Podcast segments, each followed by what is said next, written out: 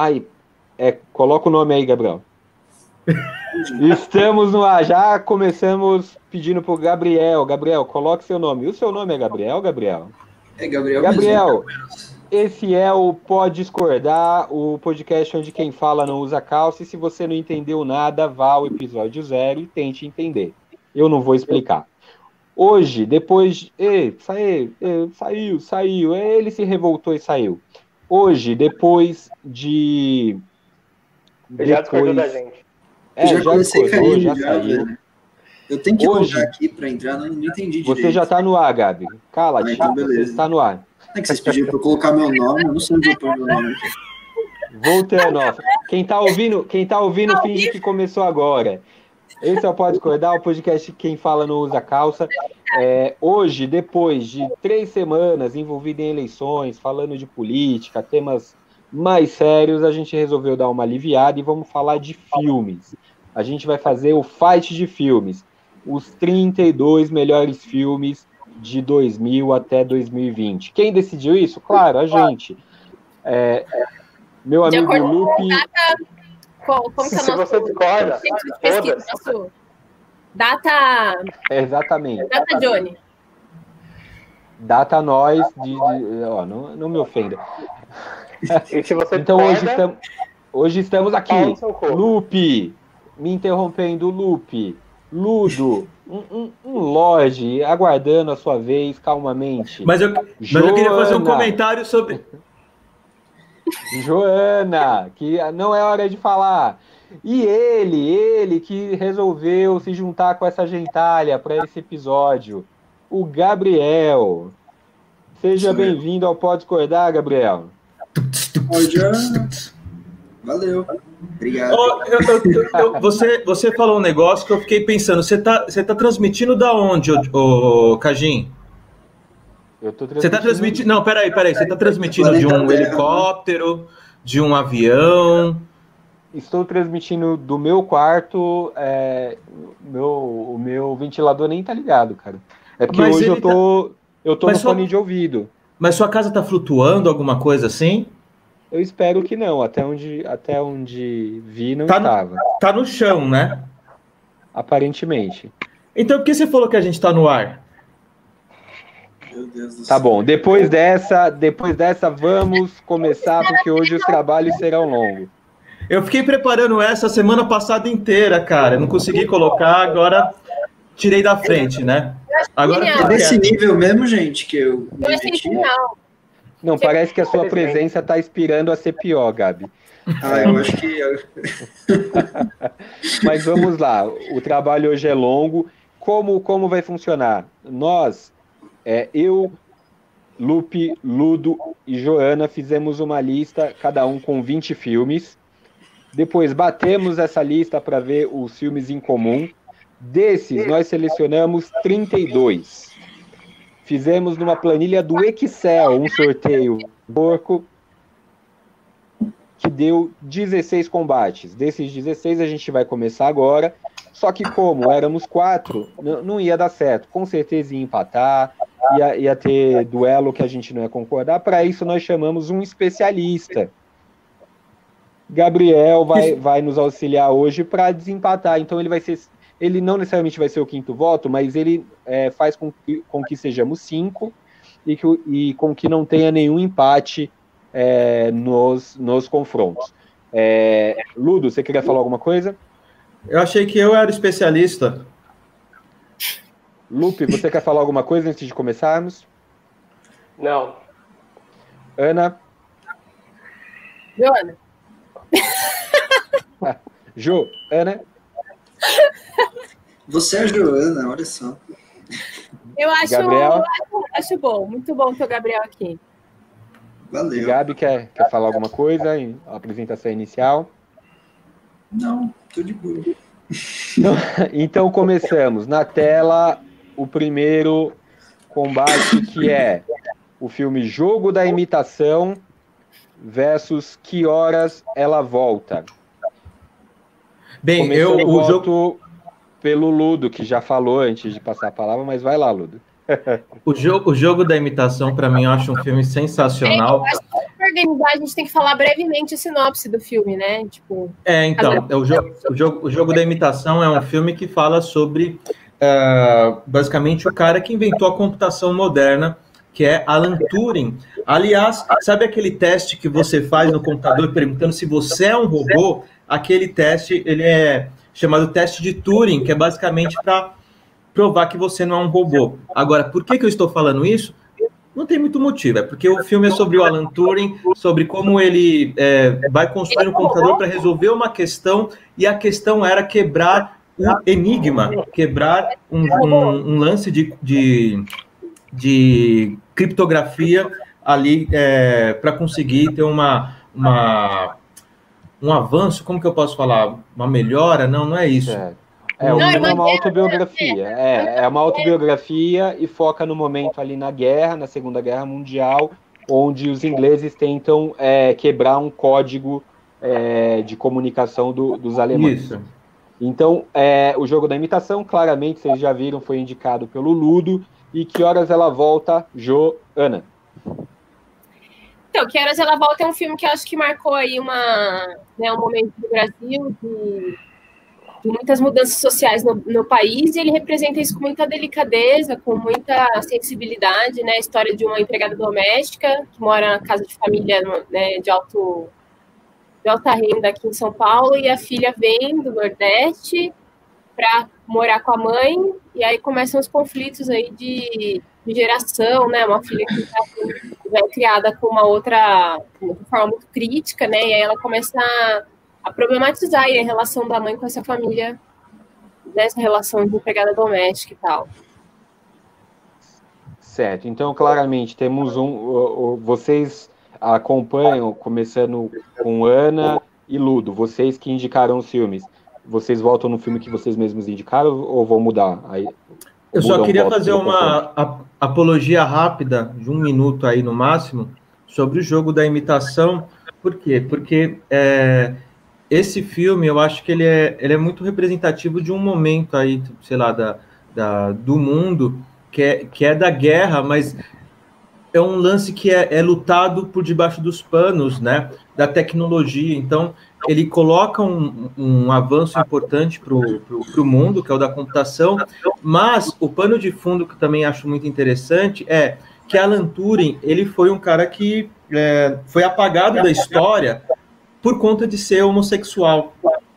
E, e o fato deste filme existir também é uma forma de, eu não sei dizer se está certo, mas de uma reconciliação do, do momento atual com o passado, né? Porque ele foi Beleza. um cara que foi apagado e etc. Beleza, defesa feita, voto, o seu voto.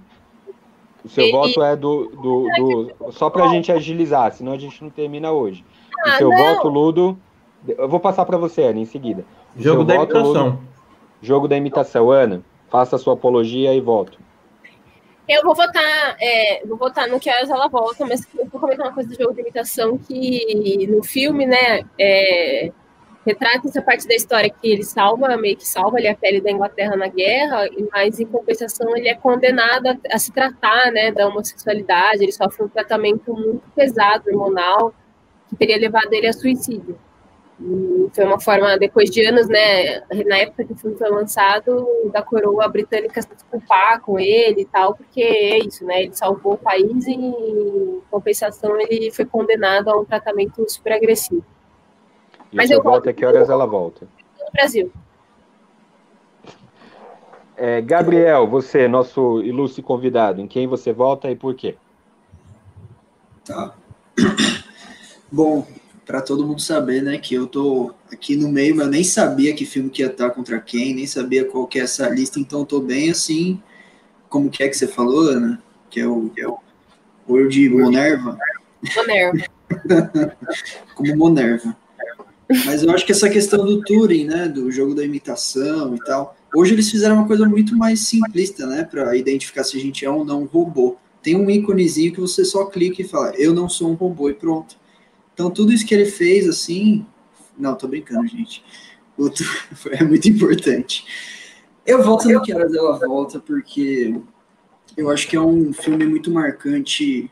É, claro que assim, eu não sei se a consideração de vocês é um cinema mundial e tal, mas ele tem, ele usa aspectos do cinema para contar a história, né? E ele tenta trazer um sentimentalismo, uma questão social muito forte.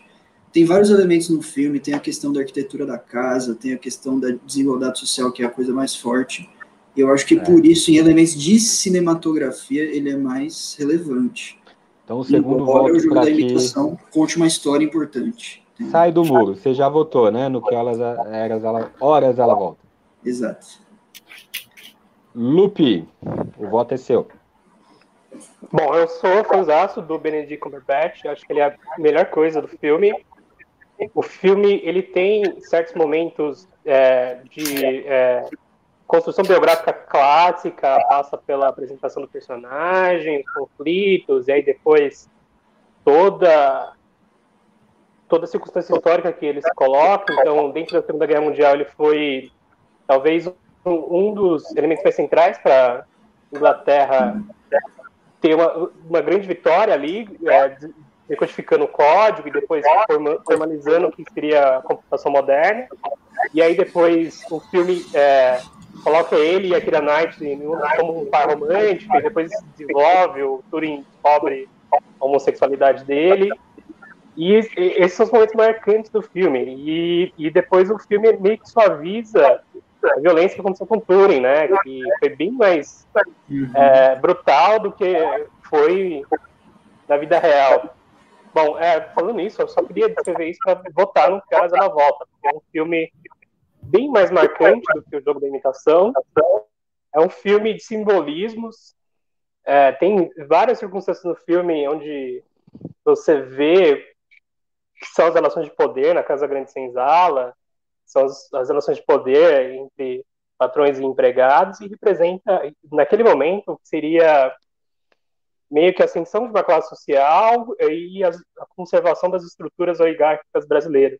E o filme faz isso dentro de uma delicadeza enorme, dentro de uma suavidade enorme. Parabéns, Ana Mulaert, pela construção do filme tão simbólico. Talvez da década tenha sido um dos filmes mais representativos do Brasil. Legal. Então, voto do Lupe, que horas ela volta, já ganhou, com três votos contra um. Eu voto também no que horas ela volta. É, é, em, em, síntese, né, vocês já falaram muito bem sobre os dois filmes, mas eu acho que o jogo da imitação passa pano em alguns aspectos da história do, do Alan Turing. É, e, e, e, acho que o Que Horas Ela Volta consegue fazer muito em termos de linguagem cinematográfica, faz muito com muito pouco consegue ser conciso, preciso e, e, ao mesmo tempo que ele, ele é nacionalmente, né, para nós brasileiros, traz uma traz coisas importantes da, da nossa história e da nossa realidade, eu acho que ele tem um quê de universal dentro ali da, da sua simplicidade. Então, primeiro embate ficou jogo da imitação, um voto, que é que horas ela volta, quatro votos, que horas ela volta, passa para a próxima fase, Segundo embate, segundo o nosso sorteio, é, nosso sorteio foi feito com auditores da Prime, Heiser, Cooper, Roses, Bells, e o segundo o segundo duelo é o filme Driver. Já está aparecendo? Não está aparecendo. Mas o segundo é Driver versus O Segredo de Seus Olhos. Lupe, você que indicou o filme Driver, nos apresente. Bom, o filme é Drive, é um filme com Ryan Gosling e o William Hefner, se não me engano, que é o diretor dinamarquês. E ele é um filme é, interessante porque ele é um filme meio nostálgico. Ele tenta resgatar uma certa estética de filmes de é, velocidade, outra violência dos anos 80, 70. Ele tem uma pegada meio filme do Scorsese, e mostra, uh, o filme tem, digamos assim, duas partes. Mostra um corredor que encontra uma garota e aí tenta se conectar com essa garota e depois uma história de vingança na segunda parte do filme. E é, o interessante desse filme é que ele, ele consegue é, expressar várias coisas sem diálogo, só com imagens. O próprio personagem não tem um nome na história, não é citado, não é citado o nome dele no, no filme. E, pelo menos dos últimos anos, foi uma grande renovação estética esse filme, musical. É um filme bem bonito. Certo. O, o Segredo de Seus Olhos entrou em mais de uma lista, entrou na minha lista e na lista da Ana. Ana, acho que você defende muito bem, você não quer defender. Não entrou na sua lista? O Segredo de Seus Não, então eu defendo. O Segredo de Seus Olhos. Não, eu não assisti, acho que não assisti nenhum dos dois. Nossa, vai ser um eu voto. Vou me abster, porque eu não. Ah, achei que ia ser um voto embasado, então. Mas, enfim, é, é. então, O Segredo de Seus Olhos é, é um filme argentino do, do Campanella. É, eu indiquei, eu acho é, ele muito representativo do cinema argentino, um cinema que tem um cuidado muito especial com o roteiro. O roteiro do filme é sensacional, é uma adaptação de um, de um livro, é, e, mas o, o roteiro do filme é sensacional e a delicadeza também com que é conduzida a direção, é, eu acho algo fantástico. É, é, um, é um, de certa forma, um thriller argentino, tem um suspense, tem um desfecho, de certa forma, surpreendente. Eu acho que é, sim, um dos melhores filmes do, dos últimos 20 anos, por isso que eu defendo e voto também, já tem, antecipo o meu voto no Segredo de Seus Olhos, embora o Drive seja um filme também muito legal, de uma estética muito bacana. O, o diretor faz, tem, como, como falou, tem, tem um toque de Scorsese, mas também tem um certo fetichismo estético ali na, na maneira de conduzir, que é bem bacana, mas não acho que está entre os 20 melhores. O meu voto é do Segredo de Seus Olhos. É... Gabriel, em quem você vota e por quê? Opa, já começa comigo? Caramba. Vamos lá. É, eu, eu gosto muito da fotografia do Drive, né? Eu acho um filme também muito bom com essa o suspense que ele cria, né? Com isso que o Lupe explicou bastante, né? Da questão da estética e tal. É, mas eu acho que não tem como, em termos de filme, comparar ele com O Segredo dos Seus Olhos. O Segredo dos Seus Olhos é um roteiro assim sensacional, é uma história policial que tem a ver com romance, tem todo aquele lado sentimentalista do Campanella. Inclusive estava vendo uma série dele há pouco tempo atrás aí que tá no Netflix.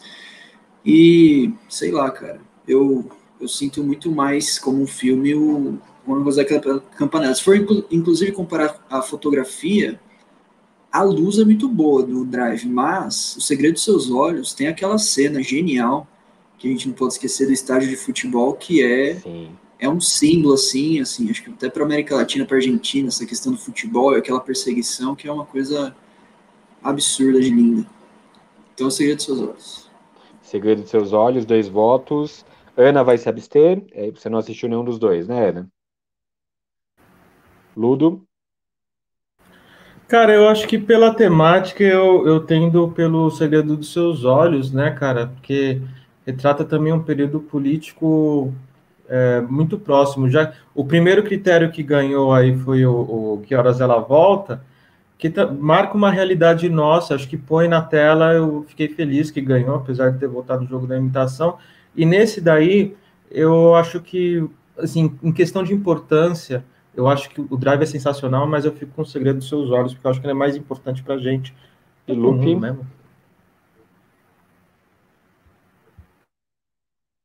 Lupe, não estou te ouvindo. Bom, eu votei no Drive mesmo. Eu Adoro o, o Segredo dos Seus Olhos, mas eu acho que o, o Drive ele representa é, mais coisas estéticas do que o Segredo dos Seus Olhos. Eu, eu, gosto de assistir o Drive, é um filme que eu volto, me pego assistindo de novo, só pela, pelas justaposições de telas, da fotografia, o roteiro, eu acho dele muito bom para ser revistado de novo e de novo. Só escolhi ele. Legal. Então, ganha o segredo de seus olhos, passa para a próxima fase, é, com quatro votos contra um do Drive. Próximo combate, embate sanguinolento é o fabuloso destino de Amélie Poulain versus Scott Pilgrim contra o mundo. É isso? Contra o mundo? Contra o mundo. O nome tá é... meio errado, mas tá beleza. É, algo parecido com isso. é o duelo mais hipster da história dos hipsters. Cara, é... esses dois filmes, eu vou falar, desses dois filmes eu, eu escolhi, né? É, acho que talvez o tem A Meli tá na minha também. A Meli tá também tá na, dele. A, a, da Meli Polan, cara, eu acho que é um filme singelo, assim, não tem uma, uma história talvez muito profunda, mas o que pega mais, pelo menos para mim, nesse filme, é a trilha sonora, porque foi a partir dela que eu, que eu comecei a ouvir mais música instrumental, sabe? Me deu, para você ter ideia, eu comecei a tocar piano, o que eu sei um pouquinho de piano foi por causa da trilha sonora da, do Fabuloso Destino de Amélie Poulain, que é um tipo de música que a gente chama de minimalista, né? É, o cara que fez a trilha sonora foi Ian Tiersen. Até lembrando aqui, faltou um filme na lista que foi Into the Wild, mas deixa para uma próxima. É... a Joana com óculos aí. Faltou 500 dias daí... ela, para a gente ser hipster, faltou 500 dias com ela. E aí, é, é, Fabuloso Destino de Amélia Poulain essa. Agora, Scott Pilgrim, que eu coloquei, é, sei se vocês não assistiram, mas vocês podem votar mesmo se não assistiu, a partir da, da, da lógica. Ele é um filme que, para mim, ele passa muito bem a, a, a mensagem dos quadrinhos para a tela. Então, ele usa uns efeitos especiais, assim, bem... Não muito, vai, rebuscado, mas é, é tudo muito simplista. Eu acho que, assim, a, a, lógica dos quadrinhos, eu não tenho noção técnica para dizer, mas a lógica dos quadrinhos eu senti muito no filme, eu gostei muito por causa disso, né? Então, a Millie Polan, mais pela, pela trilha sonora, que eu curto, e eu, eu gosto do Scott Pilgrim por conta disso. Eu queria voltar mais para o final, depois você passa, eu só falo Quer meu voltar para o final. Certo, você apresentou os dois filmes. É, Gabriel, comece votando. Ah, cara, a Meli, sem dúvidas tem jeito, assim. Scott Pilgrim é legal também. Eu vi faz um tempo já. Acho que a Melia eu já vi várias vezes. Né? Scott Pilgrim eu vi uma vez só. Mas eu concordo, assim, ficou marcada essa questão do da HQ, assim, mas tem outros filmes que fizeram melhor, eu acho, isso, essa linguagem da HQ. Eu não concordo que o Scott Pilgrim seja o representante disso, né? E a Meli, pô, além da trilha sonora, é, a atuação é uma coisa espetacular, né? Enfim, a Meli. Amelie, um voto para Amelie. Dona Ana, Dona Ana, eu esqueço o começo do seu nome, desculpa, eu só lembro do final. Jo, Jo, Ana. Dona Joana, que se absteve no último. Eu vou Vai votar lá. na Amelie porque eu gosto muito da Audrey Tutu, é, acho ela uma excelente atriz e gosto bastante aí da, da estética desse filme, acho bonitinho. E vou votar nela. Legal, dois votos para Meli. Lupe. Eu é, acho que esses dois filmes podiam, assim, meio se explodirem, assim. São dois filmes. Puta que pariu, que chance Olha a boca, disso. É o, é o filme que sintetiza tudo que eu mais odeio aqui, em termos de pretensão cinematográfica. Eu acho que o Fabuloso Destino de Amélie Polan é um filme chato. E o Scott Pilgrim, eu acho que é um dos filmes, sabe, do tipo de adolescente millennial e tal, que se acha muito mais do que realmente é. Então eu quero, com todo respeito a, a todos, esses dois filmes percam. O Lupe mandou vai real. Você ou vota em algum? São dois bosta. Você vai saber ou vota em algum? Oi? Comigo? Ele não vota em nenhum, eu acho. Você vai se abster, então, é isso? Exato. Tá, então, como o Ludo pediu para ser o último, eu voto. É, eu acho o Scott Pilgrim um filminho legal, sessão da tarde, você assistir de boa, sem grandes pretensões, é divertido, acho divertido, mas não acho que de maneira nenhuma ele tem representatividade para estar tá entre os melhores filmes de, dos últimos 20 anos. Já Amélie, é, Gosta ou Odeie, foi um filme que teve, fez bastante barulho, ele tem uma estética é, própria, uma linguagem fofinha, bonitinha, indie, é, qual o outro termo que vocês usaram aí? É, hipster. Hipster, enfim, mas ela é, é, é, um filme hipster antes da onda hipster, só por isso já, já merece um crédito. O que é pior gosto... ainda, né? Porque gerou o hipster. Não, é um filme que ensinou o pessoal a ser hipster. Exatamente. Pessoal e ele aprendeu a ser hipster, espalhou o hipsterismo pelo mundo. Por isso, meu, o, o meu voto é de Amélie Polan também. Ludo, finalize. Então eu acho que eu acho que não é muito muito justa a colocação do Lupe. O Lupe é um cara assim meio meio ridículo nesse é sentido, amargo, entendeu? É, é, eu acho que os dois dois filmes eles têm o seu mérito aí. Scott Pilgrim realmente não é uma, uma história profunda, mas é da hora, é um filme para você passar o tempo, não é para você ficar pensando muito não. A Melipolã é a mesma coisa, mas eu fico com a Melipolã porque ela foi mais significativa aí uh, ah, para mim, teve mais impacto na minha vida. Então, por quatro votos a zero, a Melipolã passa para a próxima fase. Eu dei uma vacilada aqui agora, escutando vocês com toda a atenção, e acabei esquecendo de olhar o próximo duelo, mas já te digo o que é. O próximo duelo é bem legal. É um duelo de heróis. É Heróis que vestem preto. Próximo duelo, Batman. Também, né? Batman de vilões também. Sensacionais os vilões desses filmes. Batman, o Cavaleiro das Trevas versus Pantera Negra. Quem indicou Pantera Negra foi o Ludo, né? Ludo, foi a Ana. Ana, defenda a Pantera Negra. Joana. Eu só vou chamar de Ana, foda-se. Então, eu acho que é um filme importante, porque Beleza, Johnny. essa franquia da Marvel foi o único filme que tinha um herói negro e fez, sim, teve uma. Acho que teve um papel importante, assim, de, de trazer esse imaginário todo, de trazer o negro como um herói, não como uma vítima num filme. Então, acho que é um filme bacana. E também nosso grande ator aí que faleceu esse ano, né? E então, acho que ele, ele si representava bastante coisa. Foi um filme que eu levei minha mãe para assistir no cinema e ela. A gente assistiu em silêncio, acho que foi o único filme que eu assisti com a minha mãe no cinema. A gente assistiu em silêncio, saiu da sala, eu perguntei, mãe, você gostou? Ela falou, gostei, mas eu achei que o... foi injusto com o Killmonger.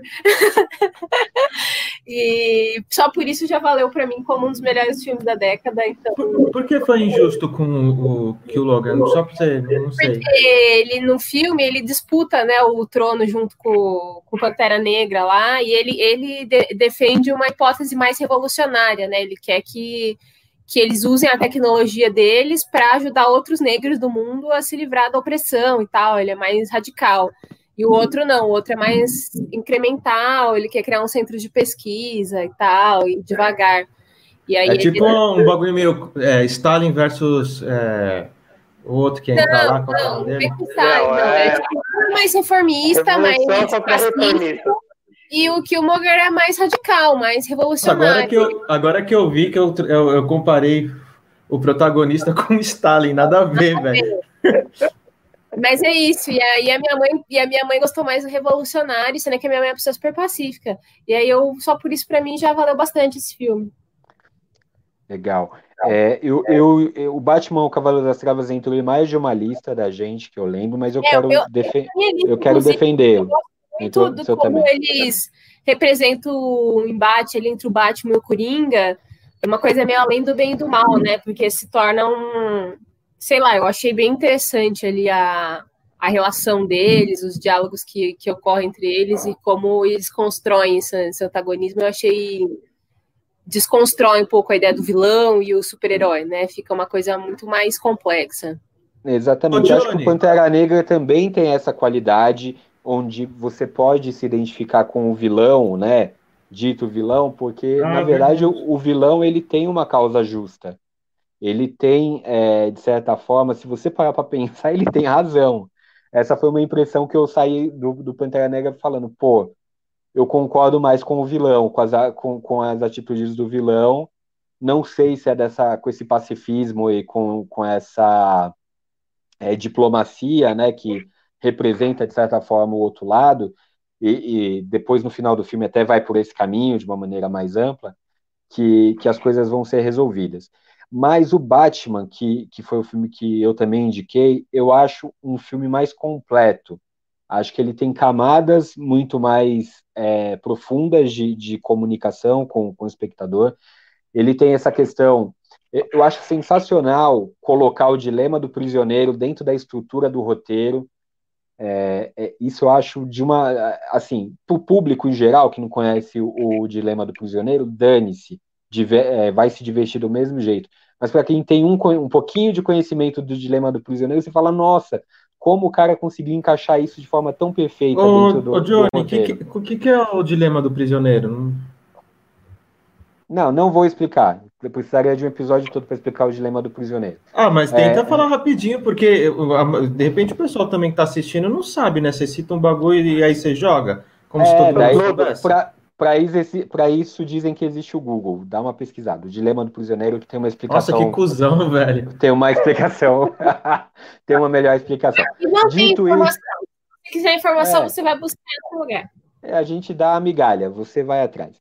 Então, voto no Batman, porque acho uma direção, uma atuação. A atuação do, do, do, do Coringa é sensacional. Lógico, veio outro agora que, que passou por cima e não entrou na nossa lista. Engraçado, né? Coringa não entrou, podia entrar, visto que tem bastante filme merda nessa lista. Mas a gente. Eu voto, eu defendo e voto no Batman. Meu voto é do Batman. É, Ana, você já quer dar seu voto? Você já deu pro Pantera Negra? Eu não entendi, desculpa. Eu vou dar por último, tô refletindo. A, a, a dois... Ana Joana decidiu dar por último, é, é um direito dela. Vai, Ludo. Ludo? eu acho que eu não tenho elementos suficientes para escolher, porque eu não sei o que é o dilema do prisioneiro. Então precisava ter mais esse elemento aqui para conseguir ter um tipo de, de, de, de voto mais, acho que mais mais profundo, né? mais embasado. O claramente como... não assistiu a disciplina mas, de conhecimento mas, ética com Peluso, por isso não sabe mas que se trata como, Janeiro. Mas como eu não sei direito, é, eu acho que realmente o, o, filme do Batman ele coloca sobre evidência essa questão aí do, do bem e do mal como é uma linha uh, não tênue, né? Tudo depende de um, de um contexto, também de um ponto de vista, de uma perspectiva. Isso também está no Pantera Negra, e realmente é um, é um, é um, dilema muito, muito grande escolher, porque a, a representatividade do Pantera Negra é muito maior, mas o, assim, o filme uh, do, do, do, Batman, ele, ele, é, ele é, acho que como filme ele é melhor, né? Uh, mas como eu acho que o filme ele ultrapassa as, as, as barreiras do em si, né? E acho que o Pantera Negra ele, ele, ele vai além. Então eu vou voltar no Pantera Negra. Apesar tá, de gostar só... muito do Cavaleiro das Trevas. Só para você parar de me encher o saco, eu, eu fui ao Google para não falar besteira. Eu tenho medo de falar besteira dessas coisas mais específicas. Então, resumidamente, a história é o seguinte: o dilema prisioneiro, do prisioneiro trata de dois suspeitos, A e B, que são presos pela polícia. Como não existem provas suficientes para condená-los, eles são presos em celas diferentes e é oferecido a ambos o mesmo acordo. Então, a grande questão do dilema do prisioneiro é se, se um deles confessar o crime, ou seja, traiu o comparsa, e o outro permanecer em silêncio, quem confessou sai livre, enquanto o cúmplice silencioso cumpre 10 anos.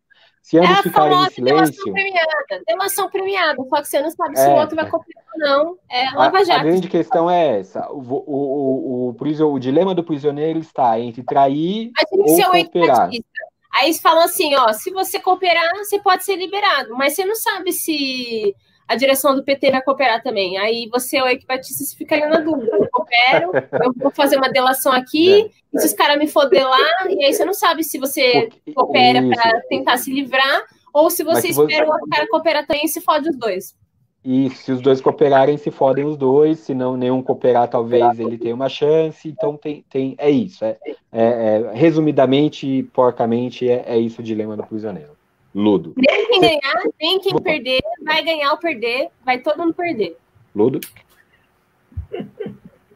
Eu votei Ludo, aí, ninguém, ser... então eu votei não lado porque não estou eu ouvindo o Ludo. Eu falei que eu votei no, no Cavaleiro das Trevas. Ludo, não estou te ouvindo.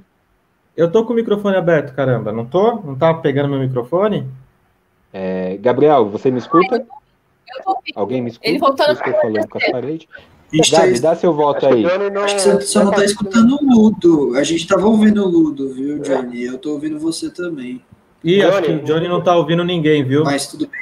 O Johnny não tá ouvindo ninguém. Nossa. É, o Johnny, eu, vou, eu, vou, eu vou jogando aí. Eu vou jogando ainda.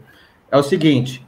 Quem que votou? Tá eu votei no Pantera Negra. Desculpa, desculpa. Eu falei que eu votei no Cavaleiro das Trevas. Eu votei no Pantera Negra. Eu voto três vezes. Voto pro... Tá, tem um voto pro Pantera e um pro Cavaleiro das Trevas, né? Isso. É isso.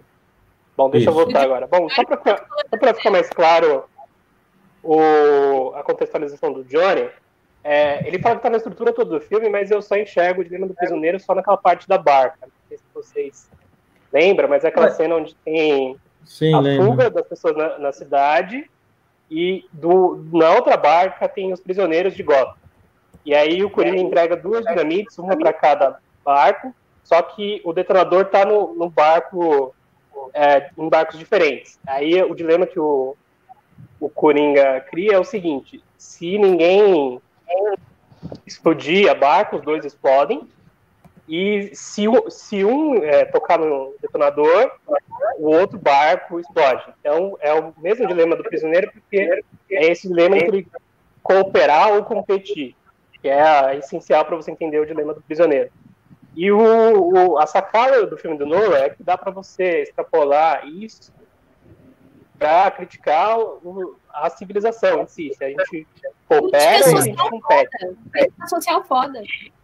É, é, mas então, vamos, vamos, vamos, vamos acelerar aí, vamos acelerar. Vamos acelerar. Agora, então, eu como acho, ficou eu a votação? do, do Cavaleiro das Trevas justamente essa ideia anárquica do Coringa, que a sociedade está esfacelada, de que ninguém mais se importa com ela de fato e que as pessoas só mentem umas para as outras, dizendo que vivem em sociedade, quando no fundo é cada um por si. Então, o Coringa estava meio a guerra de todos contra todos na cidade, de forma anárquica, de forma a explorar o que ele via como as inconsistências da sociedade. E acho que por isso ele foi um vilão tão eficaz. Só que, em termos de vilão, eu vou votar no vilão Killmonger, não vou, não vou nem votar no vilão, eu vou votar no vilão. Eu vou votar no vilão do Pantera Negra, porque ele, ele representa, é, acho que duas coisas interessantes. É, a primeira é a ideia do pan-africanismo, então a ideia de que todas as nações africanas se juntem para que elas não fossem mais exploradas pelas potências europeias e toda a exploração branca que aconteceu lá. E do outro lado, o Killmonger é meio que uma síntese do que eram os Panteras Negras. É, então ele mora em Cleveland, na cidade onde foram criados os Panteras. Então tudo isso o filme meio que tenta simbolizar. E eu acho ele e o filme é, parte de um momento mais simbólico para o cinema. Um, um filme que foi construído inteiro na diversidade, um filme inteiro negro, desde a direção até as, as roupas. E ele pegou justamente o grosso do Black Lives Matter, então ele é um filme bem mais representativo desse momento que a gente vive. Tá, é, Ludo, como que tá o placar? Eu caí, né? Voltei, não me machuquei, mas como que ficou tá o placar? Tá 2x1. Um. Eu, eu, votei no Batman, Ludo votou, o Lupe votou no Pantera Negra. Gabriel votou em quem? Não votou. Ainda não votei. Então vote agora. Posso ir lá? Ó, eu concordo, então, essa visão da profundidade, assim, das referências, eu acho que o Pantera Negra, ele traz um debate histórico mais foda, né? Então ele, a ideia do panafricanismo, né, essa dualidade, enfim, do, de como combater o racismo, dessa perspectiva de fazer um retorno da África ou a partir da África, isso é colocado no vilão, isso é uma coisa sensacional é, do radicalismo, que não é um vilão, né, vamos concordar. E a questão do, do Batman é um baita filme também, mas ele está dentro de uma trilogia, né? Ele está dentro de várias tentativas, vários filmes do Batman, enfim, de uma, uma coisa, uma experiência que foi sendo retomada, que já está no imaginário. Então, assim, eu acho que o Pantera Negra faz uma coisa mais forte, né? Ele tem um embate mais forte do que o Cavaleiro das Trevas. Só para resumir. Então, Pantera Negra. Ô, ô, Ludo, qual foi seu voto? Que eu caí bem na hora que você estava resgatando seu Pantera. voto. Pantera Negra, então três votos pro Pantera Negra, um pro Batman, é isso? Isso. Já fechou. É, não, eu só queria não, pontuar aqui que eu acho que o Batman talvez ele tenha, seja um filme mais representativo do século XX, do final do século XX, do que do XXI, sabe? Ele tem uma, uma coisa ali da, da, decadência assim do finzinho do século, da, dos outros filmes do Batman, né, que já estavam colocados, né, ele já era um clássico ali. E aí o Cavaleiro das Trevas certamente é um grande filme, mas eu não colocaria ele como representativo desses últimos 20 anos. Nesse sentido, eu acho que o Pantera Negra tem um papel, um peso maior e eu voto nele. Certo. É, então, Pantera Negra ganhou quatro votos contra um. Próximo duelo é Fences, um limite entre nós contra o Alto da Compadecida. Quem defende Fences, um limite entre nós? Bom, foi da minha lista, né? Os dois são da minha lista.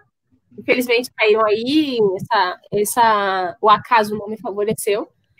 Mas, assim, O Alto da Compadecida, né? Um filme do início, ali, exatamente dos anos 2000, que traz aí toda uma riqueza cultural do sertão brasileiro, misturado com realismo, né? Realismo fantástico tão rico que representa a América Latina e é um clássico inestimável, né? O Fences, eu acho que não tem como comparar os dois filmes, né? O Fences é um filme muito mais. É, quer dizer, de interpretação, assim, a interpretação dos atores certamente é genial, mas é um filme mais. mais não dizer pobre, mas como o, Lu, o Lupe acho que comentou que era um filme mais teatral, né? Ali o central é realmente o drama entre os dois personagens e a interpretação deles é muito boa, mas nesse embate, certamente eu voto no Alto da Compadecida. Certo. Lupe? Eu sigo a relatora, eu acho que é, são duas experiências teatrais, né? Porque eu, eu acho que assisti, vi primeiro o Alta Compadecida também dentro de um teatro. O Fences ele é inteiro construído de, de uma peça teatral. Eu acho que a grande, o, o, grande mote do filme é ter essas interpretações, tanto do Denzel Washington quanto da Viola Davis, os embates que eles constroem, a família lá com todos os problemas. Mas o, o Alta Compadecida não é só uma experiência teatral, né? é muito mais. Né? Isso faz a gente ter mais propensão a votar nele, porque ele é, pega todos os elementos nordestinos, pega a literatura de cordel, pega a riqueza cultural, pega interpretações magníficas, né? Puta que pariu, o Matheus Nastergalli tá fantástico no filme. E acho que tudo isso fez o, o Alta Compadecida ser o filme que é, a referência que ele é. A Ana tinha falado que é um dos filmes com a maior nota no MDB, tá quase próximo de 10. Então é impossível não votar no Alta Compadecida.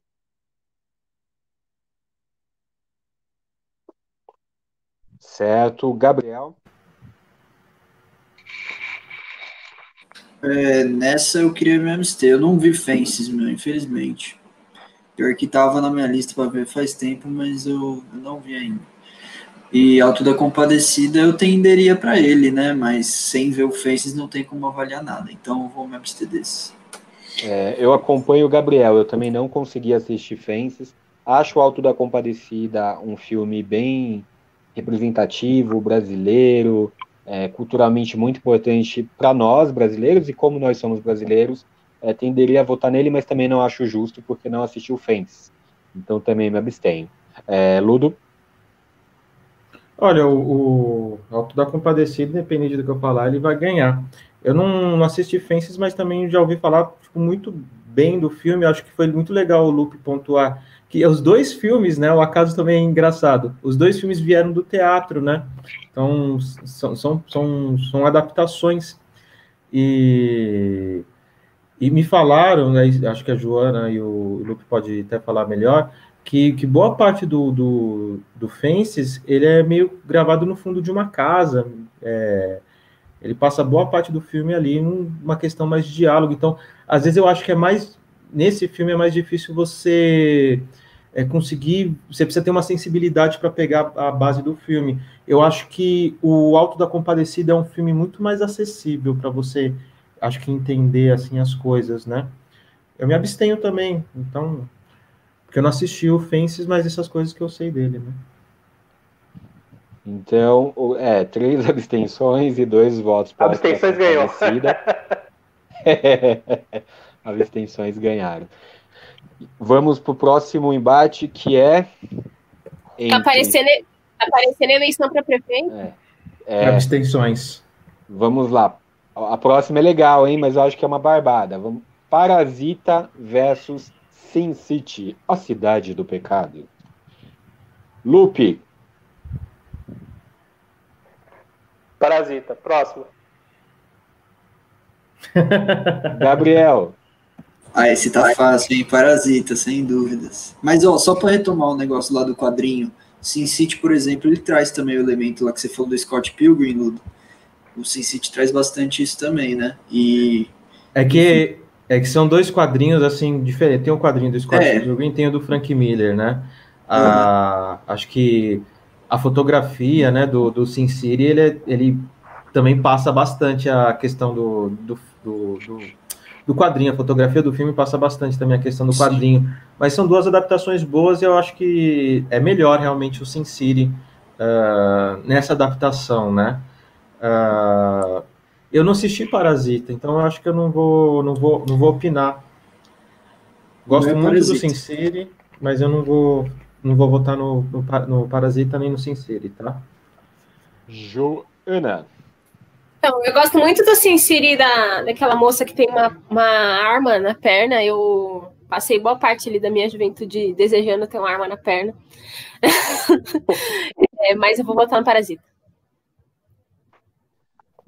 Certo, então, três votos Parasita. Eu, eu gosto muito do Sin City, gosto muito da direção do Robert Rodrigues.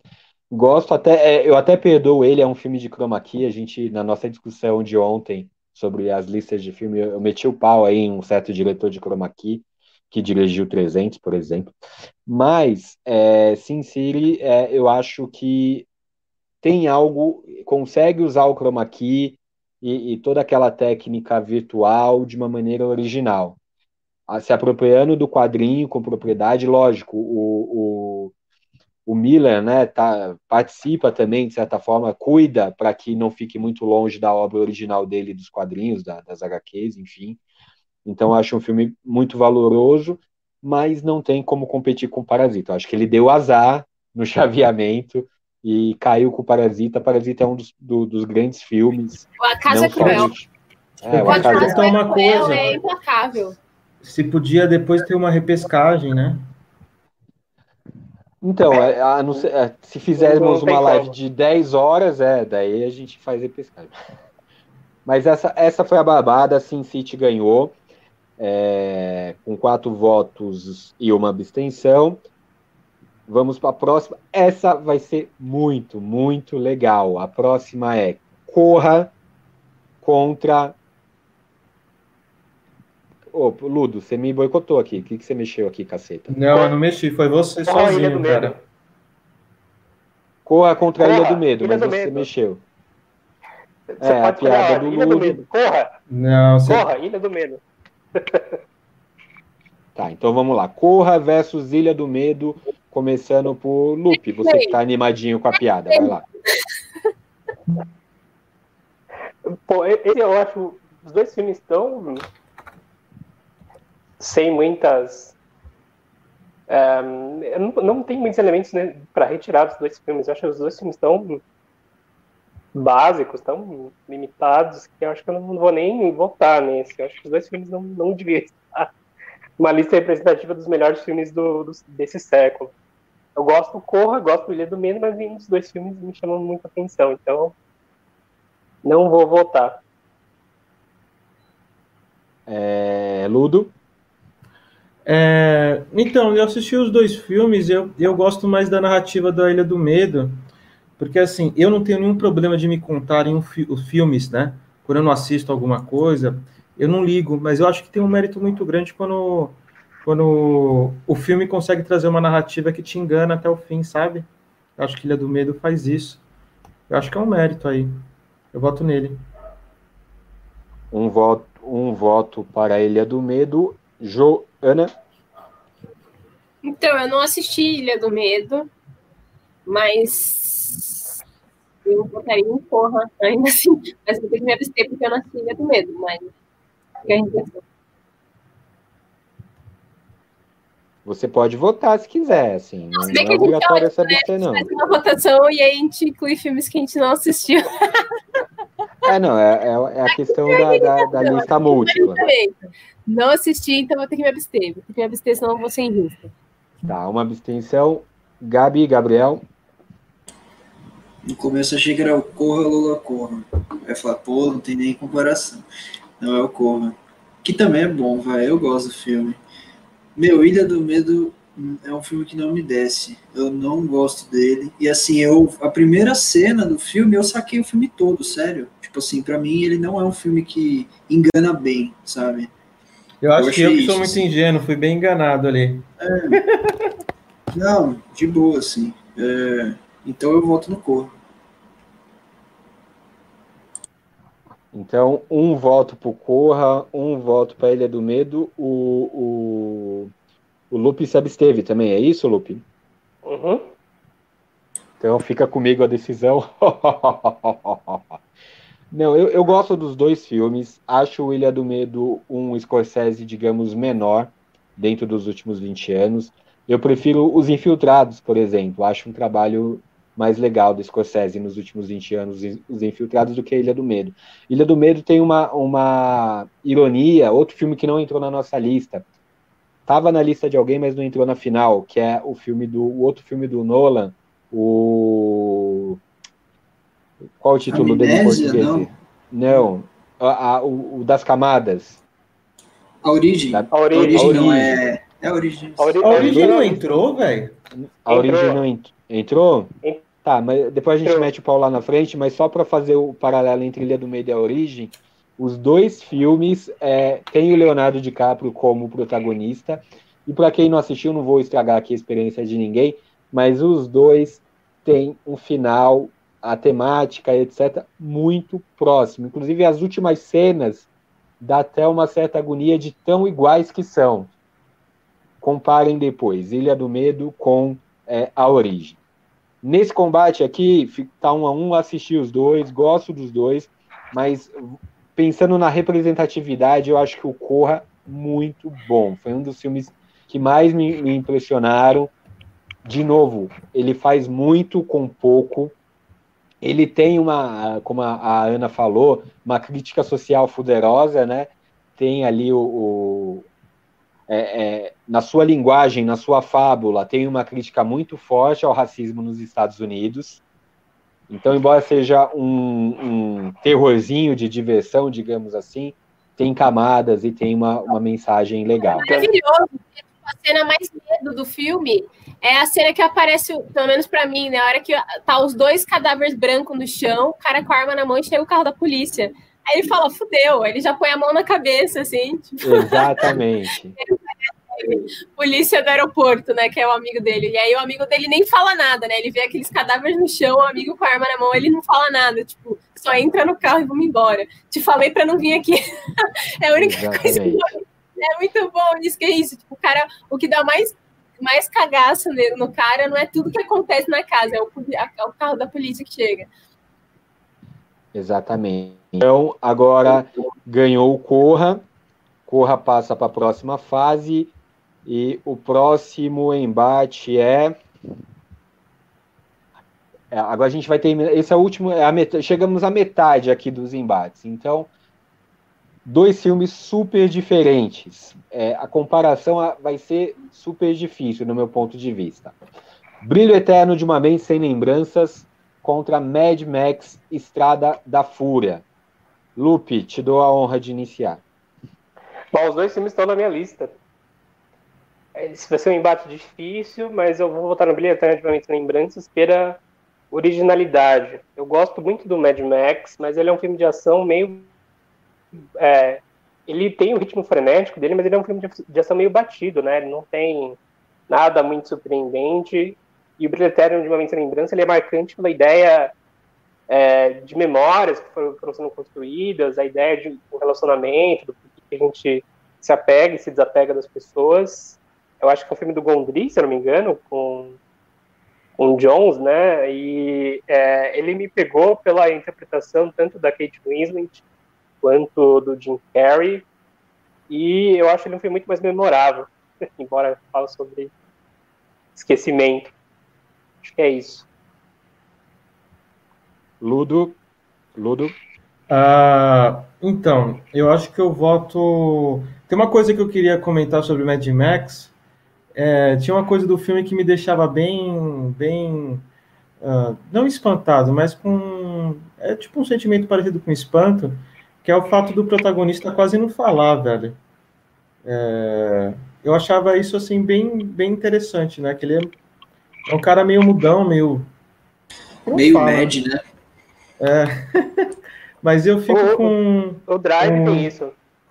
Eu fico com o brilho, o brilho eterno lá. É um filme que é mais, talvez, acho que talvez ele é divertido de assistir, ele não é pesado, cara, mas ele traz uma reflexão, porque, pelo menos o meu critério para assistir filme, é, geralmente é, não é muito pesado, porque eu acho que já a vida é bem pesada, velho, então eu prefiro assistir uns bagulho que mais me diverte.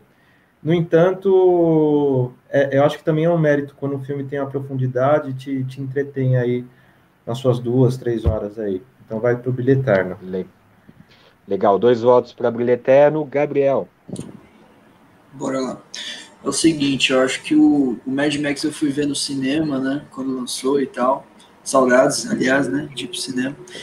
E eu lembro, assim, cara, que durante uma hora, assim, o filme acho que deve ter uma hora e meia, não é um filme tão longo. Durante uma hora, mano, meu ficou com o coração disparado, velho.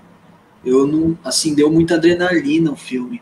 E o filme foi feito para isso, né? Ele é uma sequência de ação, assim, interminável. Ele tem um respirinho ali no meio, e depois ele volta para mais ação, que é justamente. Eu, eu, senti que ele, embora seja um filme de ação, de muita adrenalina, ele é uma crítica ao filme de ação. Por quê? Porque ele usa da ação, aí eles vão lá, eles estão fugindo lá, que nem sabem o que direito.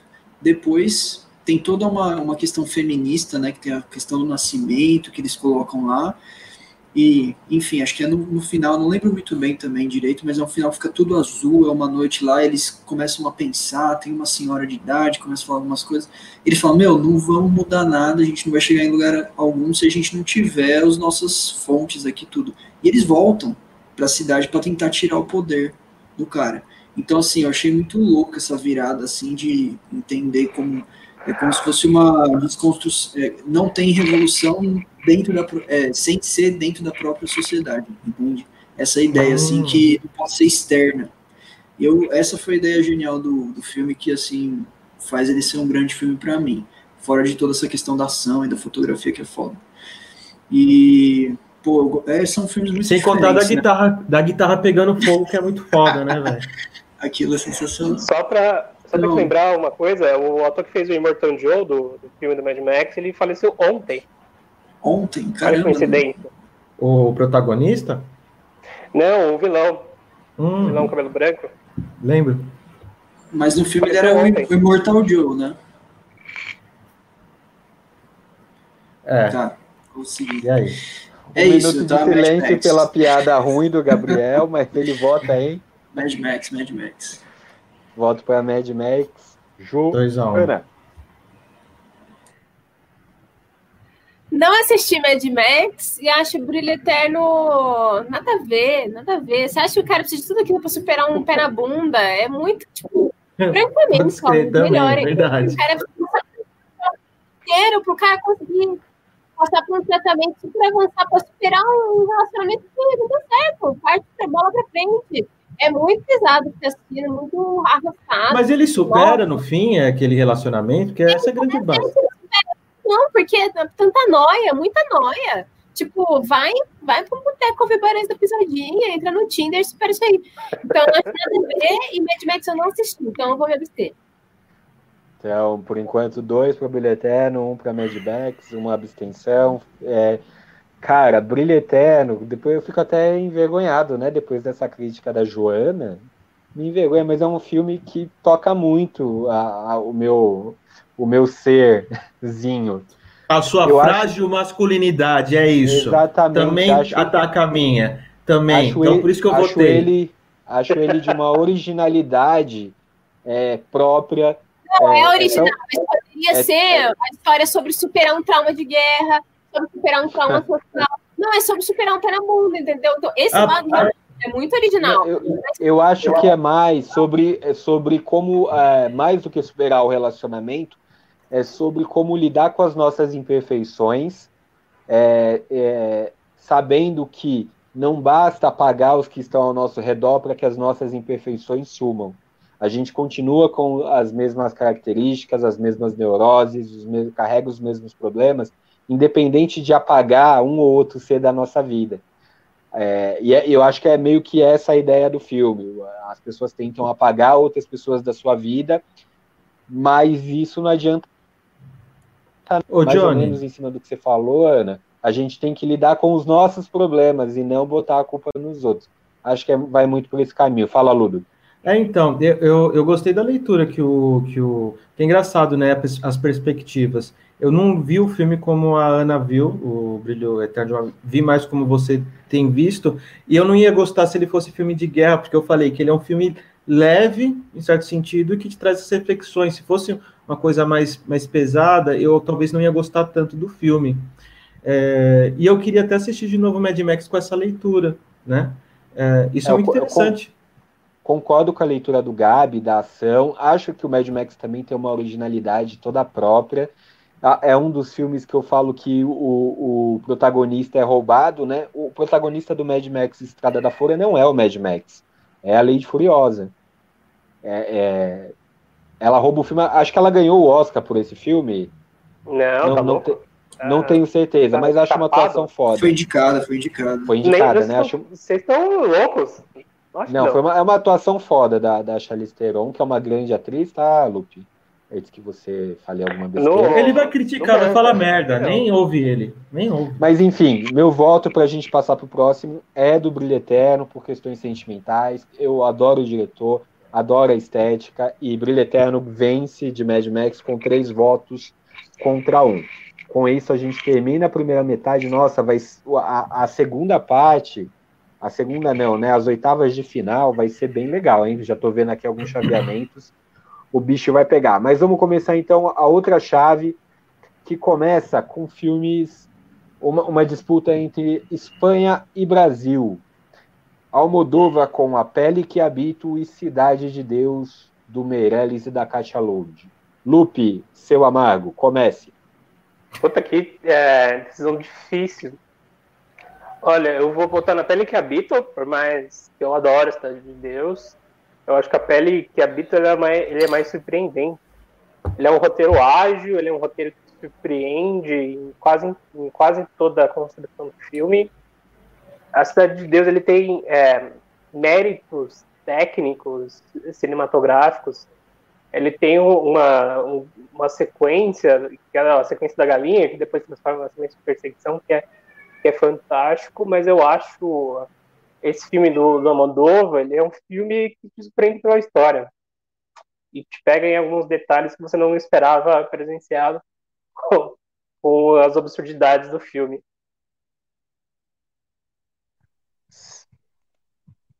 Certo. Joana, Pet que Habito, porque é um filme maravilhoso, né? Que traz de forma tão boa, tão bem colocada a ideologia de gênero, né? A diferença entre gênero e sexo físico e pelo, pela, pelo terror, né, psicológico colocado ali, enfim, é o Almodóvar, né, ele sabe como ninguém deixar a gente desesperado e, e mal.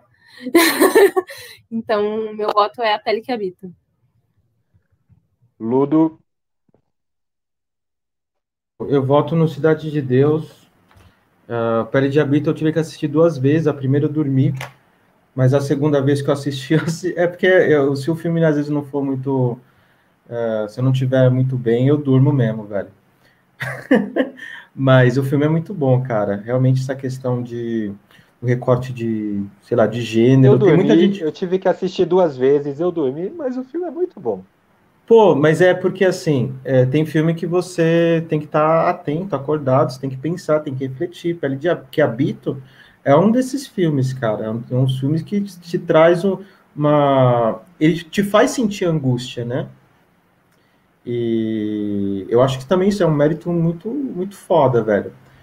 Agora, Cidade de Deus, eu, eu, eu lembro que esse filme foi um dos meus do- dos filmes que eu falei assim, mano, caralho, velho, que filme foda, mano. Tipo, durante muito tempo. Que é- foi meu filme favorito durante muito tempo. Quando eu assisti, eu falei assim: este é meu filme favorito, foi Cidade de Deus. Então ele teve no meu top 1 durante muito tempo, então eu acho que vale a pena eu votar por ele. Por ele, porque, sei lá, cara, ele é foda esse filme. O Little John. Gabi, Gabriel, seu voto. Top, Top 1 é sensacional, hein? É isso mesmo, então eu, eu concordo com o Ludo. Eu acho que o Cidade de Deus não tem quem tire, não, velho. É um puta filme brasileiro ainda. Tem que defender aqui essa terra. Não, não só por isso, eu acho que do lado do. Brasil, do, ame ou deixe. Patriotas. É, o argumento, o argumento do Lupe, eu sou Pacheco. É isso, o argumento, eu sou Pacheco. Por isso. Vocês já viram um vídeo no YouTube que é substituir o negócio de câmera por uma galinha? Daí tem vários experimentos assim. É, então. Teve uma... A galinha, mano, ela mantém o foco, é muito bom. Tem a história, né, que eu não lembro qual, acho que foi o Spielberg, virou lá pro Meirelles e falou: Porra, mano, eu fiquei imaginando como vocês fizeram aquela cena, a primeira cena de percorrendo o gari, quanto de grua vocês usaram, né? Tipo, mano, nem era uma época que nem tinha drone, sei lá, e o negócio vai seguindo. Ele falou: ah, a gente pegou, tipo, uma vassoura, colocou rodinha, uma câmera ali na frente, foi seguindo a galinha. Isso mostra muito a gambiarra brasileira, na real, assim. E aquela cena é genial. O corte, né? Em, ao mesmo tempo vai seguindo a galinha, vai tendo os cortes da faca, assim.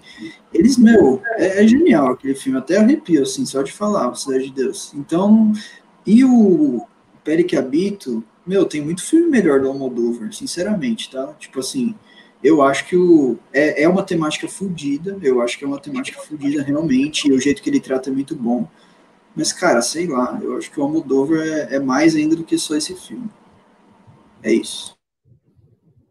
Mas, ó, só pra comentar, tem também um mérito que o Almodóvar sempre faz filme foda, né, cara? Sempre são, são filme que faz a gente pensar. Então ele lançou filme novo. Eu não sei se o Pere que Habito foi o último, mas, tipo assim, não, é um diretor que faz jus. Tem mais. Quais, quais, quais que são depois dele? Você eu tô aberto até no IMDB, eu posso até falar. Não, beleza, aqui, depois a gente depois vê. Você fala. Vocês me deixaram uma situação Julieta, chata É. Ah, enfim, a, a, última que ele fez é aquele que é sobre ele mesmo, Dor e Glória, né? Que é foda pra caramba tudo de pensar. O filme do Almodóvar é sempre para pensar, realmente, é. tudo. Esse ponto aí. Fica Quer dizer, o Almodóvar é. Vai ser para pensar. Oh, só só para saber. É um dos grandes realizadores do, do, vivos ainda que a gente tem no cinema. Fala, Ludo. Só, só para só, só saber, desculpa, mas é interessante fazer esses diálogos enquanto a gente vai votando. Tipo assim, é, quando eu comecei a, a, a, estudar mais, eu falei assim, mano, eu quero assistir um filme foda, né? Até então só assistia filme da Disney, etc.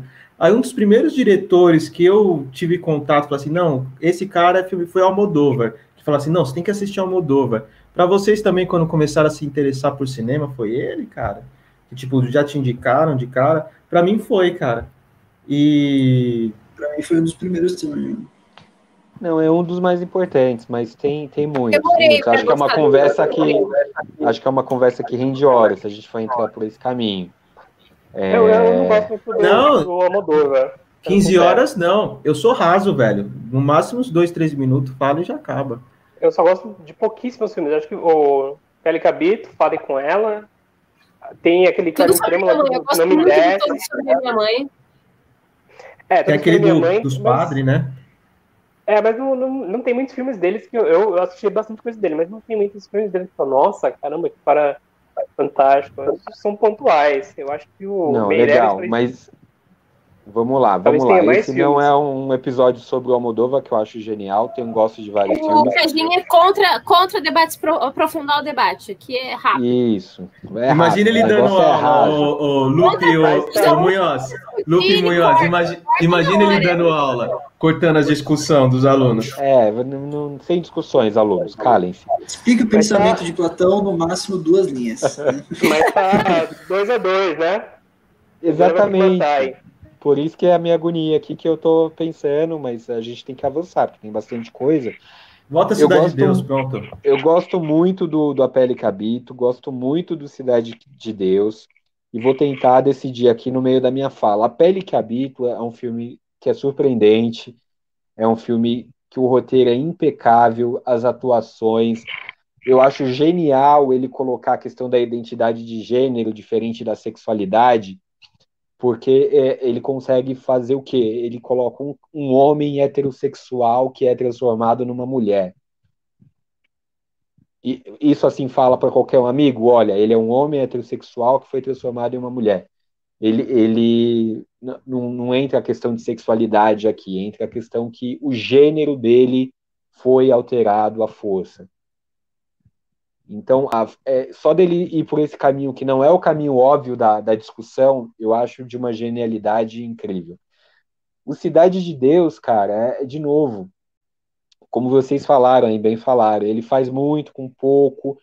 Eu tenho algumas ressalvas à questão da maneira como é, são conduzidas as atuações ali, mas isso é, é uma discussão mais técnica, interna, né? Não sei se vocês sabem, a maioria dos atores do Cidade de Deus não eram atores profissionais, é, eram atores que foram treinados ali no. no numa, num, não lembro, tá me fugindo o nome ali, mas tem um grupo, uma instituição, acho que é o Nós do Morro, não tenho certeza, e eles foram treinados e, e tem coisas não tão legais de bastidores de saber sobre esses treinamentos que, que, que foram dados para os atores. Mas isso é uma coisa que a gente deixa de lado, o resultado é sensacional é um dos filmes que deveriam ter concorrido ao Oscar do seu ano como um dos melhores do ano, é, mas enfim, mais uma vez não, não deu certo. Putz, entre os dois, eu vou ficar com a pele que habito. Eu acho que a pele que habito tem tem mais elementos, tem um roteiro mais amarrado, tem uma genialidade do Almodóvar que assim a gente representa na, nessa lista o Almodova em relação a, a, aos últimos 20 anos. Vou ficar com a pele cabito, ganha a pele cabito. Isso, isso é porque o seu voto ia ser rápido, né? Três minutos aqui votando, puta que pariu. É, e, um voto de merda, né, é, olha quem fala, o senhor síntese, né, o Ludo. É, a pele que habita, então, ganhou. Próximo. E esse vai ser divertido. É, próximo duelo: Bastardos Inglórios contra Deixa Ela Entrar. Quem que indicou Deixa Ela Entrar? Ludo. Ludo, então defenda e apresente Deixa Ela Entrar. Agora é o seguinte, cara, esse filme para mim ele é um filme muito simples, mas ele Cara, eu não sei nem explicar, porque eu, eu, eu, eu, sinto muito com aquele filme, né? De vários, vários sentimentos, porque é um jovem que não tem amigos com os pais separados. Jovem não, deve ter uns nove anos, é, um, é uma criança ali, acho que entrando na pré-adolescência, que sofre bullying na escola, etc. Tá sempre sozinho. E, e, somado a esse sozinho, ele tá num ambiente meio desolador, daquele inverno que só tem neve, só tem branco. Uh, ele brincando no parquinho lá da, da, da dele lá e não tendo amigos, e aparece uma, uma menina, aparentemente da mesma idade dele, que acho que é a Ellie, Ellen, não sei, Ellie, é, enfim, que é uma vampira, né? É um diabo! E aí, é, ela começa meio que ficar amigo dele, etc., e acaba protegendo ele de, de alguns... Então, tem, tem tipo uma, uma... É um filme de terror, assim, é muito singelo, cara. Ele é muito singelo, porque fica aquela coisa da inocência pura e também de um terror assim desgraçado, cara. Não sei se é desgraçado para vocês, vocês devem ter outros outros repertórios de filme talvez melhores, mas eu acho Deixa ela entrar muito foda. Uh... E é isso, cara. Bastardos Inglórios é. Oi? Fala. Não, o, Deixa ela entrar um filme sobre uma criança que ela é tão chata, tão chata que só um vampiro quer ser amigo Pode dela. Pode ser. Mas aí você resumiu de um jeito muito, muito é, injusto com o filme. Cara, e Bastardos é. Inglórios é um filme também muito foda. É, só que ele também é, é, eu acho que ele é bem raso, porque não é o, o, o, o, intuito do filme ser profundo, ele é tipo um filme de catártico, vamos dizer assim, de vamos botar para fora essa nossa raiva que temos dos nazistas, vamos dizer assim, sabe? E é, tipo, muito foda só por isso, velho. Só por isso ele é muito foda. Agora, que nem eu disse, mesmo critério de Cidade de Deus que ficou para fora, eu acho que Deixa Ele Entrar foi também um filme que foi muito significativo, assim, de eu achar também um dos filmes mais fodas, né? De todos os filmes que eu citei, acho que são só esses dois, Cidade de Deus e Deixa Ele Entrar, que eu, que eu sempre gostei muito. Tá, já é seu voto então, Ludo. Deixa ele entrar, né? Isso. É, Lupe. Olha, eu, eu gosto dos dois filmes. Vai ser difícil fazer essa decisão. Porque eu acho que os dois filmes trabalham com uma metáfora interessante. O Bastardos Inglórios, ele brinca com essa ideia de que todos os filmes sobre a Segunda Guerra Mundial são meio inverossímeis. Então, a gente tem, sei lá, filmes como Resgate do Soldado Ryan, que é tipo um pelotão inteiro para resgatar a porra de um soldado. Tem é, Atrás das Linhas Inimigas, que é um pelotão inteiro para ganhar de uma puta operação de guerra. Então, o filme brinca com essas verossimilhanças e aí constrói a ideia de que, ah, se é para construir um roteiro de snipe, vamos mudar a porra da história inteira. E aí tem, um, tem vários elementos fetichistas no filme que brincam com essa ideia de filme para matar nazista, que acho que está dentro do escopo de filme de guerra. Então o, Tarantino ele manejou bem esses elementos e fez um filme marcante. O Deixa Eu Entrar, eu acho que tem uma metáfora construída aí com um título. Então a menina, ela meio que representa toda a raiva, toda a angústia que o menino sente e meio que interioriza e tenta é, fazer com que ela guie também para que ele mesmo possa se proteger.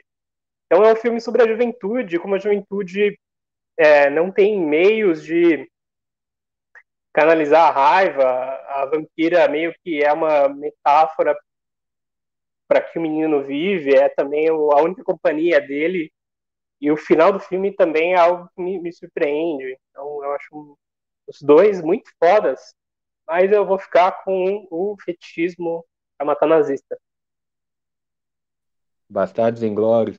Nossa, você, você, a, a, a, sua argumentação me levou a pensar que você ia votar no Deixa Ela Entrar. Mas tudo bem. É... Gabriel. Pô, o Deixa Ela Entrar, eu lembro que foi até o Ludo que me indicou esse filme. Esse pai a gente assistiu até juntos, não lembro direito. Mas eu curti pra caralho mesmo, tem um sentimentalismo ali muito foda e tal. E, mas eu queria somar com essa ideia aí do, do loop, com a questão do, desses filmes de guerra aí, doidos e tal. E tem aquela cena que ele entra no cinema, né, e mata todo mundo, ele mata as 300 pessoas do cinema. Isso para mim é muito simbólico também, é como se fosse, tipo assim, o, é como se fosse uma guerra no cinema, né? A guerra da, desse fetichismo, a guerra das imagens, né? E o cinema promove isso, com esses filmes irreais que eles fazem sobre guerra, né?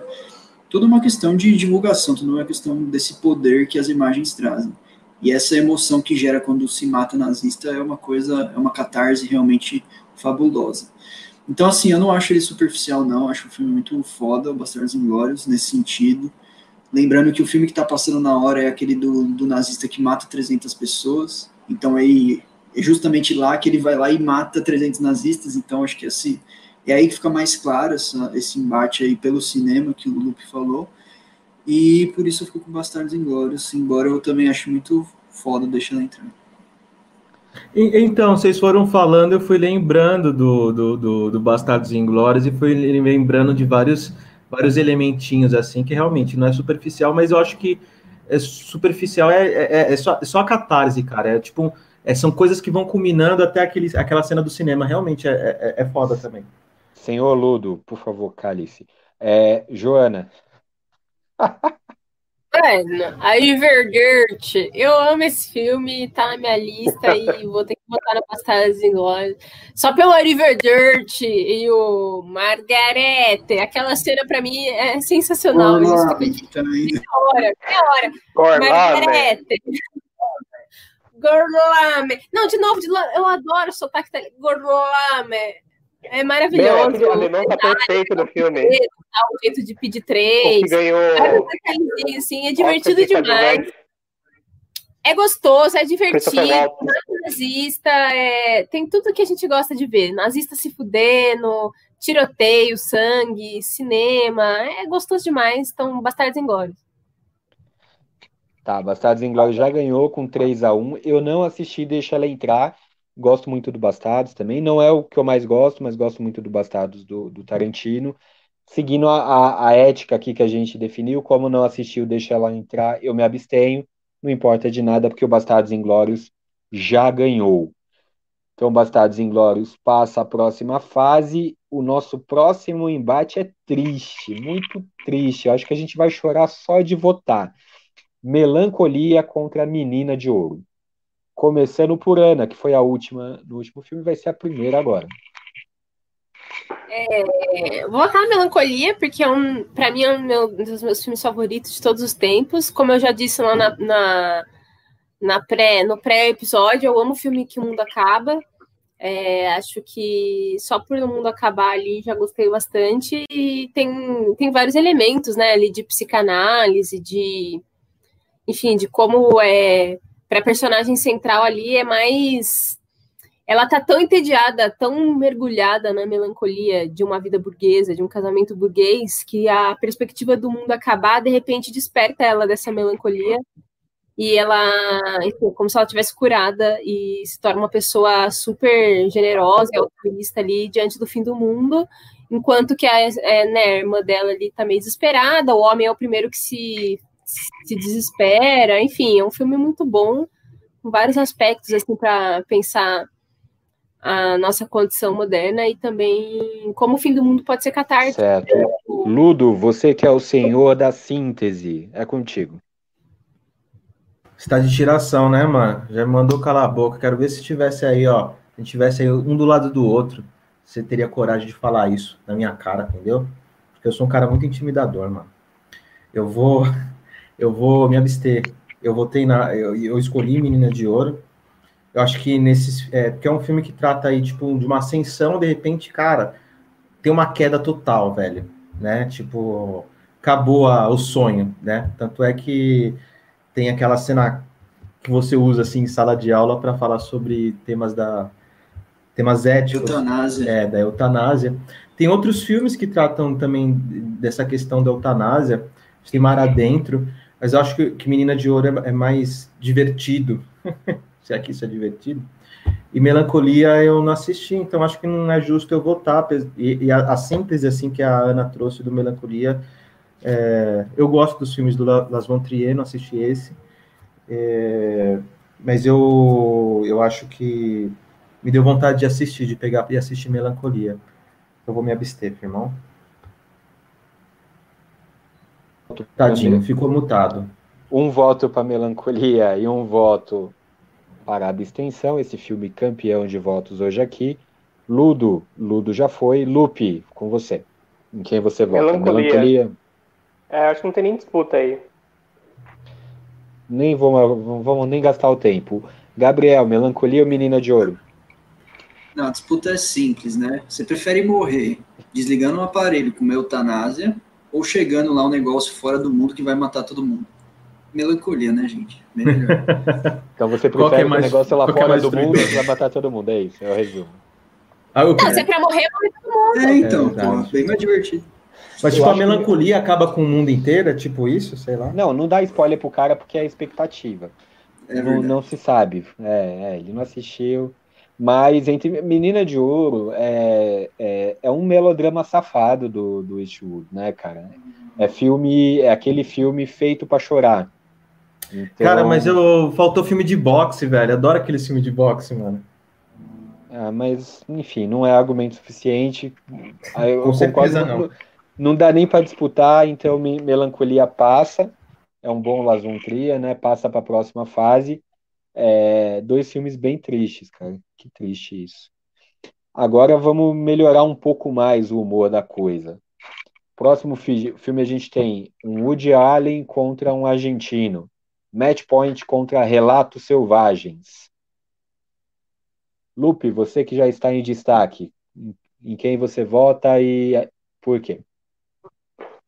Eu vou votar no Relatos Selvagens, porque, embora eu acho o Woody Allen um gênio, eu sou o tipo de cara que consegue passar pano pro Woody Allen, mas eu acho que não é o melhor do Woody Allen. É, eu não consegui me ligar ao Match Point tanto quanto as outras pessoas ligam a ele. Eu acho que não é um diário tão genial lá. E o Relatos Selvagens são várias histórias, lembrando um pouco da minha argumentação sobre o Coringa, do, do como estamos saco cheio da sociedade, de como a gente está à beira de, é, de um, um, ataque de nervos, de, de várias sequências de violência, e o filme tenta pegar um pouco. É um filme catártico, já que vocês usaram muito essa expressão, E eu acho que ela consegue, através de várias histórias, representar bem esse momento que nós vivemos. Certo, então voto para Relatos Selvagens. Eu vou defender o Match Point. Meu voto é para Match Point. Eu gosto muito do Relato Selvagem, acho uma delícia de filme. É, mas Match Point, ele tem uma coisa que eu admiro muito, que é o poder de síntese do, do cineasta. Ele conseguir traduzir uma ideia complexa em, em pouca coisa, uma, uma sequência curta de imagens. E eu acho que ele faz isso já no início do filme. É até irônico, né, Woody Allen? De repente você não precisava nem fazer todo o resto do filme. Ele podia terminar ali com dois minutos na cena onde a linha bate na rede, é o começo do filme, tal, tá o, o, a síntese de todo o filme e de toda a ideia central ali do, do Woody Allen sobre a vida, sobre algo maior. Então eu acho isso de uma genialidade. O poder de síntese para mim é, é, algo é algo que eu busco assim como como realizador né quando a gente vai, vai realizar alguma coisa o poder de síntese é, é algo que eu valorizo muito então meu voto vai para o match point por esse motivo um a um Ana em quem você o cara vota? botando em dois minutos e fala que tá buscando o poder de síntese parabéns Johnny gente não gente não vamos entrar nessa não é um filme que eu gosto muito por essa catarse da violência, né? Tipo, é genial, é muito divertido de assistir, muito bom mesmo.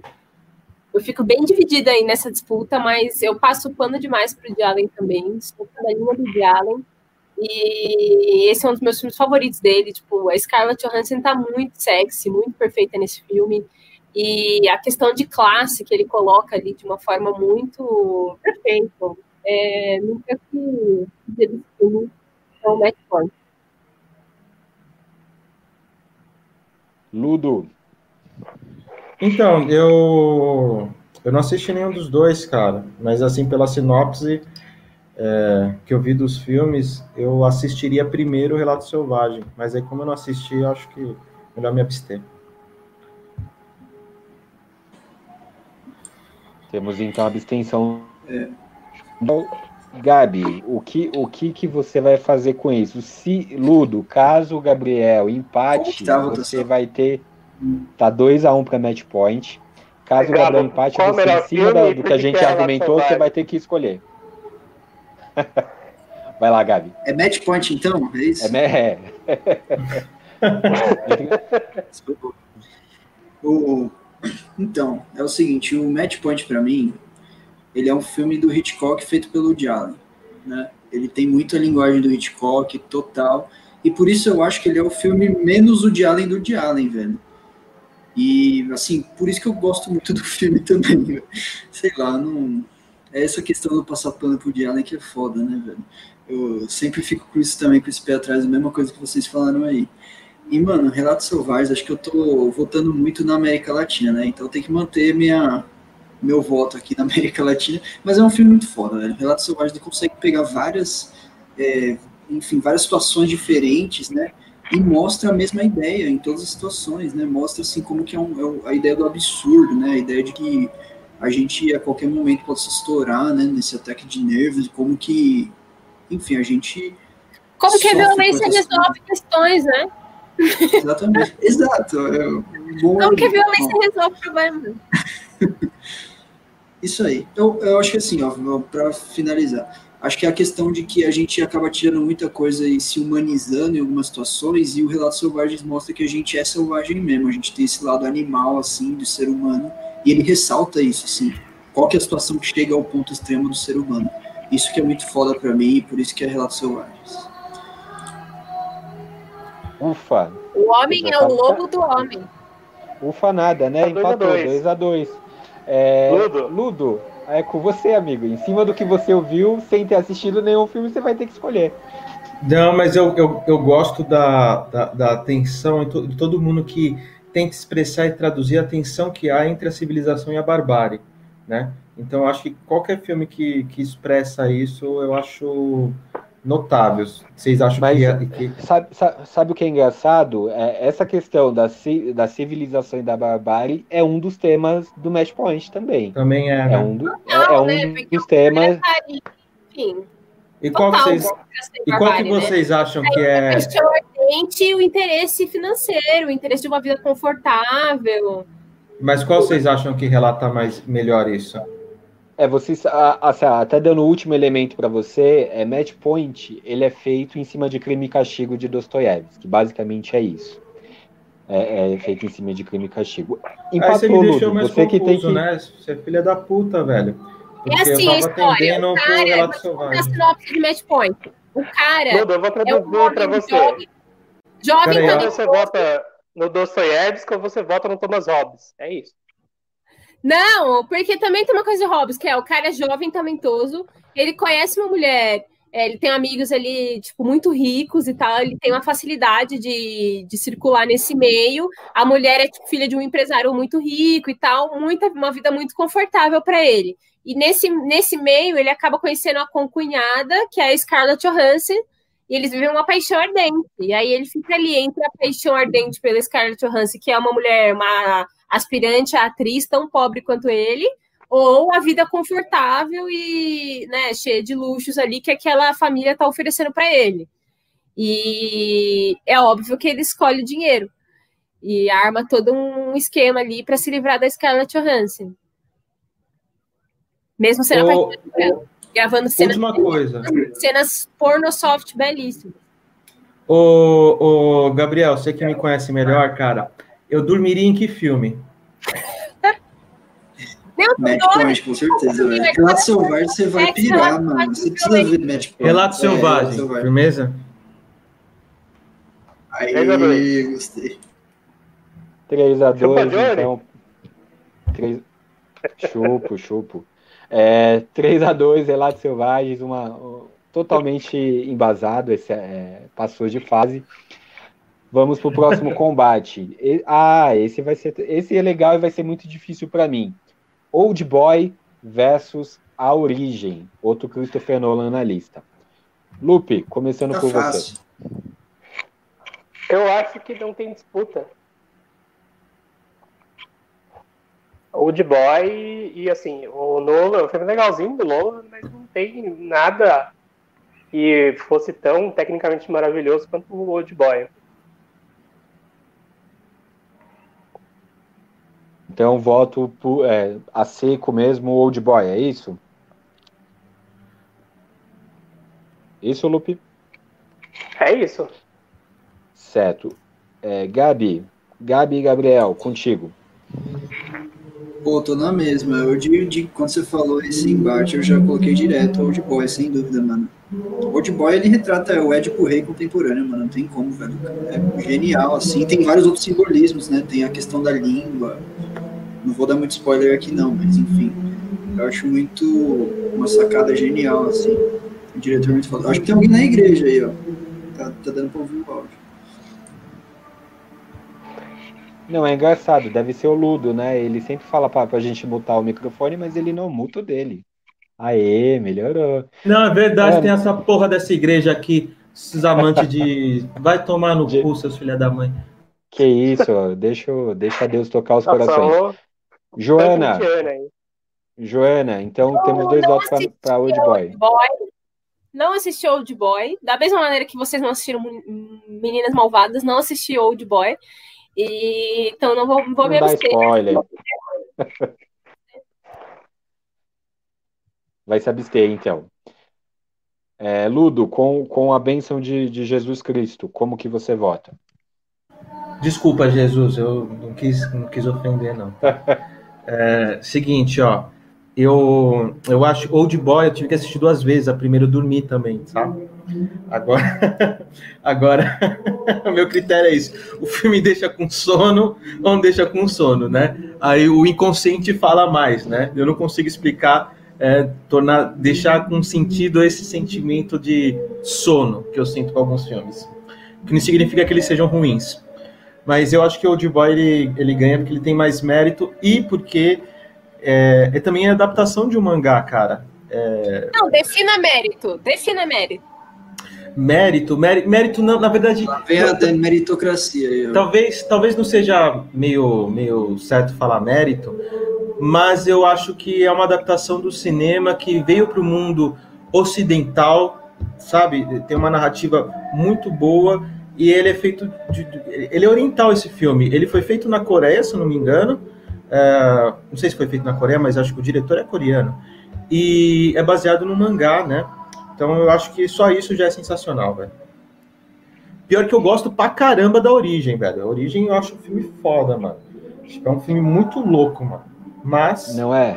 É, o The Boy já ganhou. É, é um dos meus filmes favoritos. Eu adoro aquela sanguinolência, aquela estética esculhambada ao mesmo tempo que tem muita refinação, muito refinamento, refinação, né, o analfabeto, muito refinamento por trás para fazer aquilo de uma maneira bonita na, na tela. A origem, Meu, eu acho que fantástico. Ex exatamente, em plano sequências fantástico. A, a, origem, eu acho que é um grande filme que falhou. Ele, ele, ele. É uma cópia de existência. Eu acho que ele, ele sabe, é, dá uma expectativa de que era um filme para ser muito maior, muito melhor, é, e parece que, que falha. É um grande filme, mas que falha. Essa, essa é a minha definição. E, e, e, de novo, me incomoda muito, me toca muito a questão de dois filmes de mais ou menos a mesma época, com o mesmo ator principal, ter mais ou menos a mesma temática de por fundo. Ou seja, a Ilha do Medo e a Origem.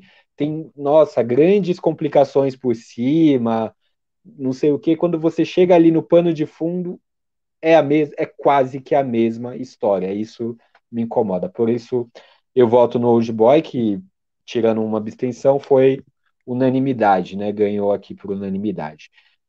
Próximo. agora eu quero declarar antecipadamente o meu incômodo, a, a minha contrariedade de desse, desse duelo. Eu não consegui assistir o outro filme, mas enfim. O ato de matar contra meninas malvadas. A minha abstenção você já tem. Ana, você que está comemorando efusivamente aí, comece. Não, eu acho que é de uma misoginia enorme vocês nem sequer cogitar em Meninas Malvadas nessa lista, sendo que é um filme que marcou geração, um filme que tem um olhar antropológico sobre as relações humanas na juventude, um filme que marca o auge da, da Lindsay Lohan, ela perder a batalha contra o crack. É um filmaço, assim, tem muita coisa interessante e eu voto, meu voto já fica aí declarado, Meninas Malvadas.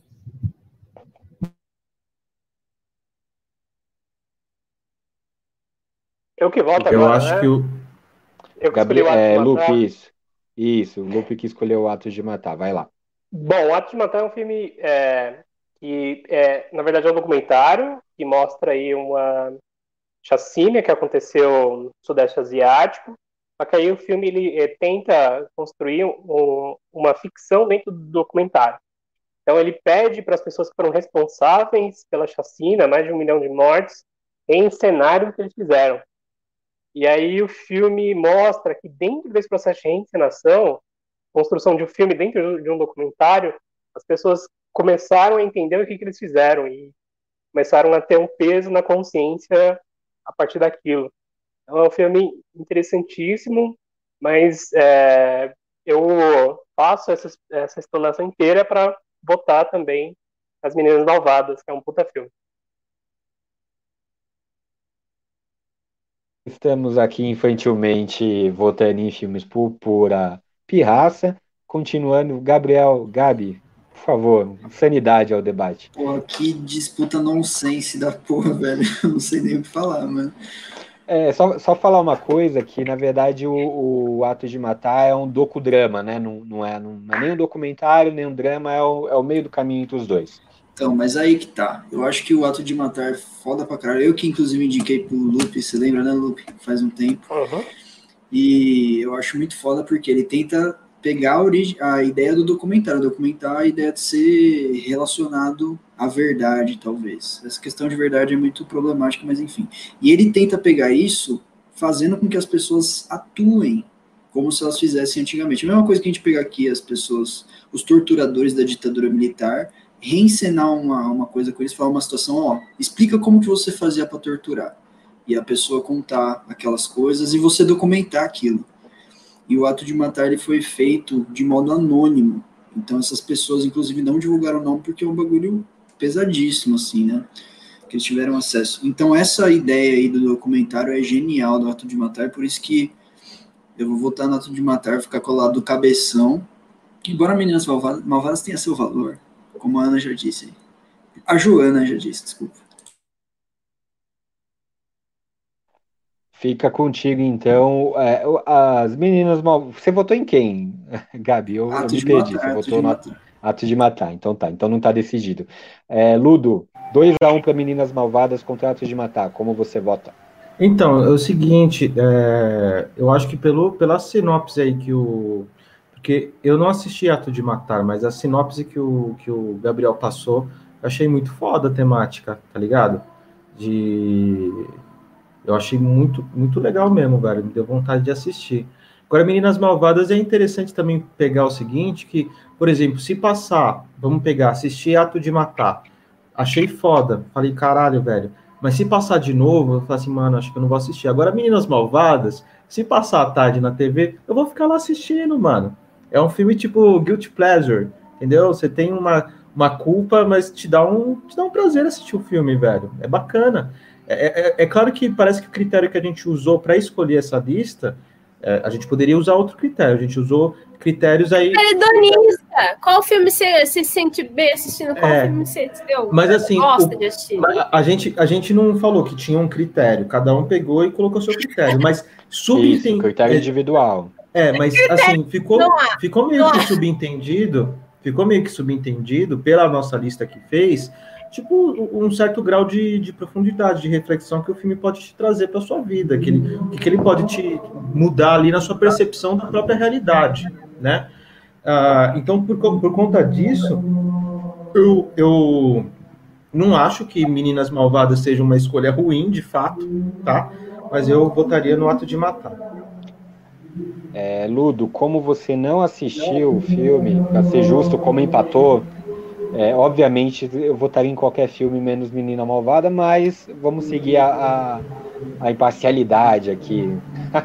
Não, mas não tem, mas, mas, não tem, não tem essa. Esse daí não foi o critério que começou. Não, é que empatou. Como empatou? Não, a questão é a seguinte: é que ah, empatou, como empatou, entendi. eu estou usando esse critério. Nem ah, eu nem você assistimos ao, ao outro filme os dois votaram em Meninas Malvadas, eles vão se divertir com Meninas Malvadas por mais uma rodada passou Meninas Malvadas. Isso é ridículo. Beleza, Sérgio Moura. totalmente a credibilidade dessa lista.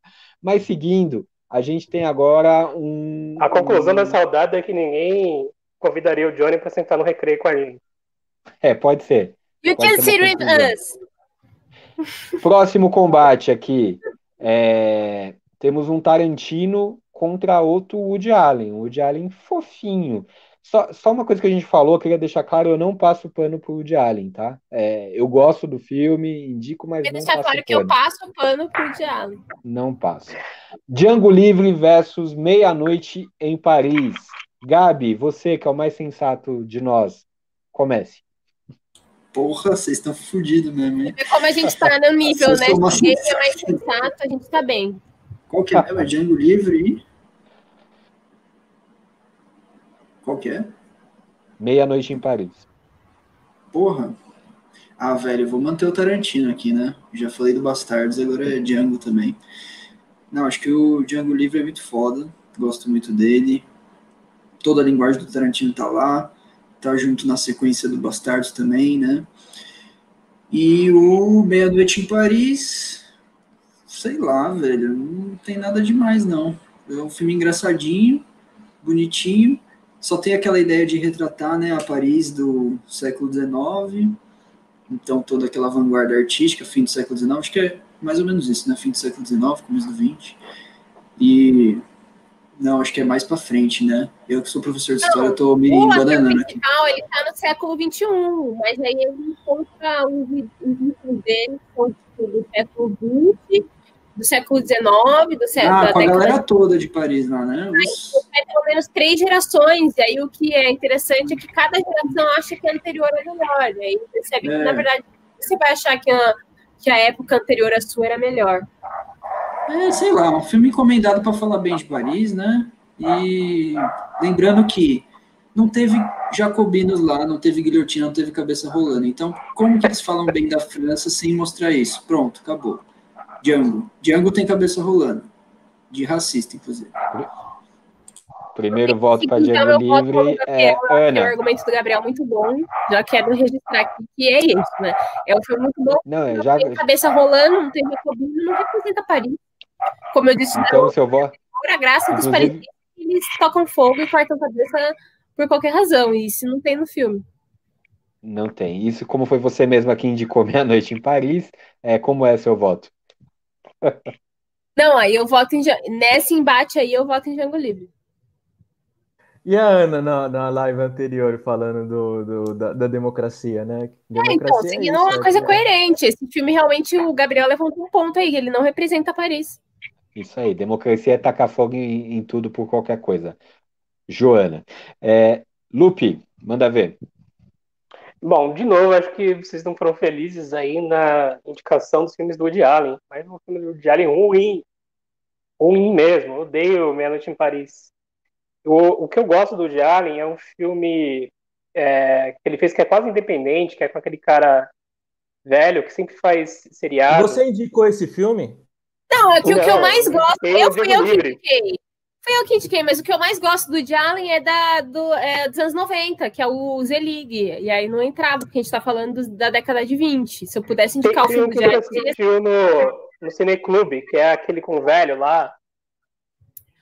é, tudo, pode dar certo, tudo pode dar certo. Every- é, Tudo. é, whatever eu it takes, né? É, eu acho que aquele filme é bem mais legal do Woody Allen. Eu votaria nele contra o Django Livre. O Django Mas Livre, ele é do acho... século XXI? É, Não, ele é de 2000 e... É dos anos 2010, 11. É, Por que, que você não colocou ele, ô Lupe? Por que você não escolheu ele? porque tem 20 melhores, né?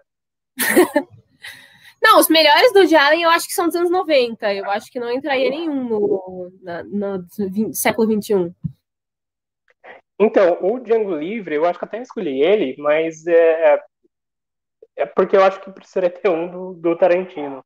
O único do Tarantino que eu escolhi, ele tem uma temática aí que é meio que uma, uma revitalização do Black Exploitation, que é uma filme de, digamos assim, de mostrar as temáticas negras, mas para ou para temas de vingança ou para explorar aquele circuito de, de consumo negro. O Django Livre meio que faz uma crítica dentro desse gênero. Ele é interessante, não de nenhuma forma um dos melhores do Tarantino, mas ele é legalzinho. Ele constrói uma narrativa aí de vingança do- dentro do tema da escravidão que é interessante. E acho que ele só ganha do Eu não te Paris por pouco, porque os dois filmes não, não são muito. Não são as melhores é, obras do século XX. Estão lá quase igual. O Lupe achou tão bosta que você falou que foi até embora. Falei assim: eu não vou ficar ouvindo essa porra, não. Vai tomar no cu, foi embora. Certíssimo. Ludo, a- Ludo, aproveitando, então, assuma você. Como você Django vota. livre. Django livre. Django livre, é isso, mano. Calma. Cara, agora que eu queria que você falasse mais, para dar tempo do Gabriel ir e voltar, pegou a água dele, ó, está colocando fone novamente. Ele achou que tinha tirado a imagem, mas não tirou. Ai, agora caralho. tirou. Agora que ele achou que mal, colocou a imagem, ele tirou.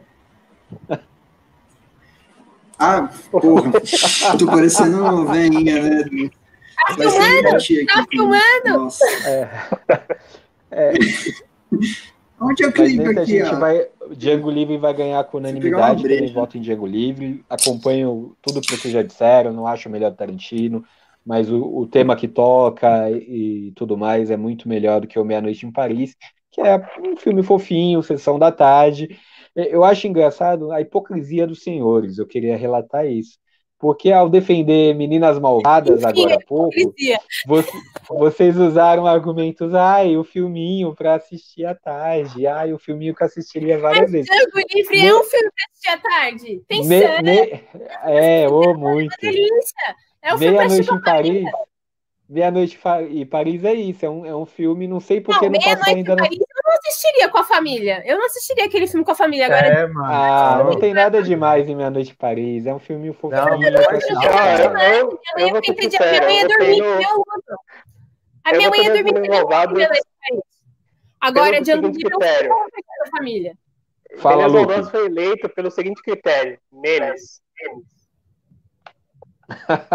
É verdade. O, critério- o verdadeiro critério é quanto meme o filme gera. Puta critério, hein? É... Pera aí que tem algo errado aqui, produção. Meu segundo critério é se minha mãe assistiria. Minha mãe assistiria Django Livre. Agora, meia-noite em Paris, eu tenho certeza que ela ia dormir. Ou às vezes a gente também gastou todos os argumentos defendendo meninas malvadas e acabou meio que. Gastou, é um, tipo um limite, assim. Você gasta, depois você não consegue gastar mais em outro, velho. Vocês não sabem reconhecer uma obra de arte, nem, nem se ela estiver cara de vocês. Ah, Ana eu, Ana, eu tenho dificuldade de entender você porque você usa muito ironia. Eu tenho dificuldade de entender ironia. Gente, é um filme ótimo, é um filme sobre poder, sobre relações de poder. Não, É um você vai ter chance de defender. Você vai ter chance. Na... Ele passou, você vai ter chance de defender depois. Agora vamos para o último embate da primeira fase de 300 filmes que você. Puta, a gente demorou duas horas pra fazer isso tudo, agora a gente vai ter quartas, semi, É, agora, final. agora, vai- agora, Não, agora que fica bom. Agora não tem mais o que argumentar. Todo mundo já argumentou sobre os filmes, é- vai ser mais dinâmico. O Lobo de Wall Street versus Borá. Começando com quem? Com quem? Com Ana. Ana pediu. Ana começa. Eu vou defender, eu vou começar defendendo Borá, que é um filme maravilhoso, que marcou muito a minha adolescência, o jeito dele fazer humor. Eu lembro, tipo, de, de ser uma piração na época. Todos os meus amigos amavam, a gente ficava imitando Borá. Foi uma coisa muito nova, muito legal, assim, de rir de coisas absurdas, de coisas é, bizarras e para mim marcou muito assim uma, uma época e um jeito novo de fazer comédia. Eu amo Sacha Baron Cohen, Sacha me nota e é isso. Vou votar no Borá. Lupe, como você vota? Vocês têm que dar a palavra pro Ludo, que foi ele que escolheu o Lobo de Wall Street pra ele defender. Ah, não queria dar a palavra para ele, não, mas enfim. É, Gabriel, você quer falar antes dele? Brincadeira, fala, Ludo. Verdade. Ô, ô Casinho, você tá sendo muito injusto comigo, velho. Tô ficando chateado, assim. É patada atrás de patada, isso vai. Né, o coração é forte, né? Mas ele vai enfraquecendo. mano. Pulando a mágoa aí. É. Vai ter, vou ter que beber mais umas, umas cinco dessas aqui pra né, lidar aqui com isso. Eu votei no Lobo de Wall Street. Eu gosto do Lobo de Wall Street, eu não lembro direito por que que eu gosto, mas é um filme divertido de ver, tá ligado? É, Ele fala Você de um. não dormiu. É, eu não dormi, mas eu, eu- é um bom critério. Eu não gosto de Borá, cara. Quando me contam sobre. Eu acho isso muito interessante. Quando me falam de Borá e fazem sinopses de Borá, eu falo, caralho, velho, que fantástico, mano. Que foda. Eu vi também desse novo aí do que ele, que ele soltou. Qual que é o nome? Alguém me lembra? Borat 2. É. 2. É, o- é, o é o lá que ele, pega a menina lá, ele nem liga pra menina, né, velho? Assisti. Ele nem liga pra menina, aí ele vai lá e no fim ele até se con- reconcilia. Mas o, o grande barato é os absurdos que ele fala, que ele diz. Só que eu não consigo dar risada em nenhum momento do O grande barato não é os absurdos que ele diz. O grande barato é que é filmado ao vivo, né? Não é ficção. As pessoas realmente estão reagindo aos absurdos que ele diz. E o americano médio não reage aos absurdos que ele diz. Ele Então, concorda. Tipo, ele vai lá e fala: vez- ah, explodir uns ciganos. O americano médio vende a bomba para ele normal. Ele faz umas coisas absurdas e o americano médio não, não questiona. É isso que é o grande lance do filme dele. Ele Cara, então, e se, por mais absurdo pessoal, as coisas que ele tá falando, a- o cidadão americano não, não tem senso crítico nenhum. Eu diria que é o americano médio, o pequeno e o grande também. Mas o. Acho que talvez, sei lá, médio de. Não, não sei dizer. Mas enfim, toda vez que me contam sobre Borá, eu acho fantástico, cara. Só que enquanto comédia, é, ele, ele me deixa mais puto do que me faz rir. Tipo assim, é, eu, não, eu não acho graça de o cara tá falando um absurdo. Eu não, eu não consigo eu não consigo dar uma risada, os dois, assisti os dois. Não consegui dar nenhuma risada. Então, sobre esse critério de se propor. Ele é comédia? O filme é comédia? O que, que ele é, velho? Eu não consigo Eu, rir. eu ri muito, não, eu ri muito. Porque eu acho absurdo o que ele, ele tá tirando. Pra mim, ele tá tirando sarro do americano, entendeu? Ele tá falando: olha como esses caras são estúpidos, olha como eles são bizarros. Tipo, vou falar Então, que é, bobagem tem- aqui, eles são. Tem o docudrama, né? Já que tem o docudrama, tem o documédia agora também, que é meio que documentário e comédia. Eles põem, eles põem, tipo, no Bora 2, eles põem as figuras de poder, assim, do, do né, o advogado lá do Trump, de uma maneira que tipo, o cara fica muito. Total, assim, por que, que, eu, assisti, por que, que eu assisti os Borá? Porque eu queria ver. Senhor Ludo, qual o seu voto? Deixa eu falar, caralho. Porque o. Porque o, o, o, o, Borá, esse negócio aí de tipo. Qual o seu voto? Caralho, você tá, você tá cortando a minha, minha reflexão, não, velho. Don't, don't kill, don't kill my vibe. É, é, mano, eu tô tentando pensar aqui para chegar no fim. Qual é o meu voto?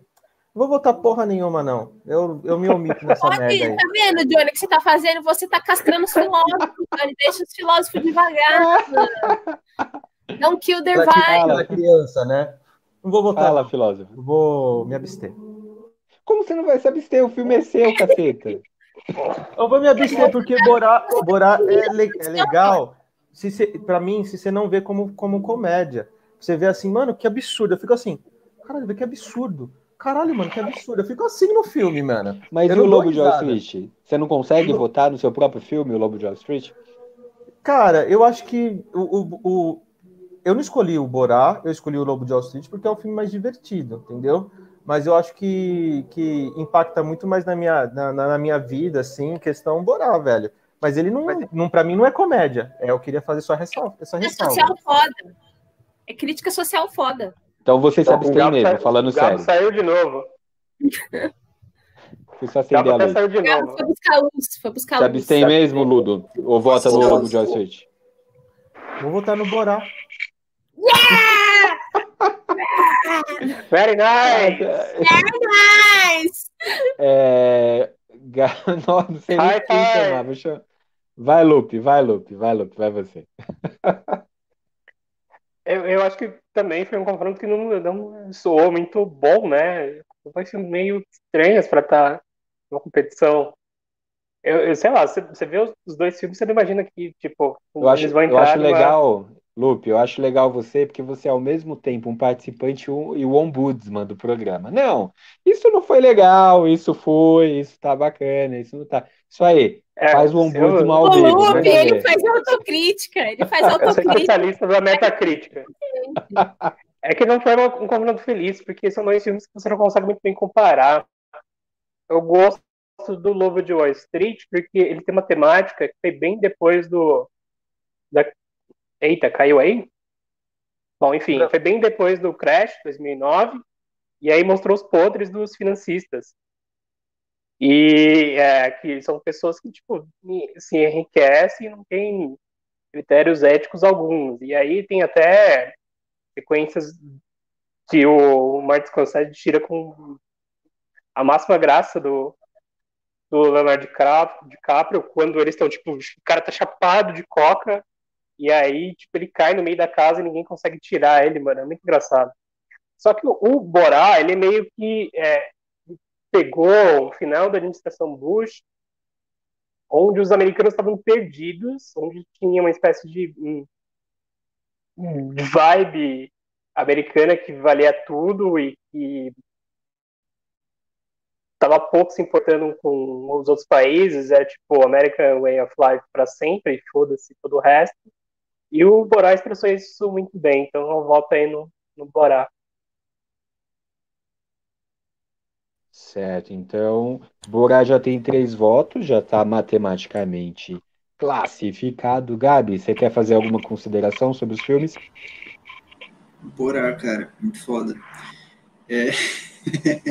bora, bora, bora. Ah, não sei. Não. É. Assim, é. o meu.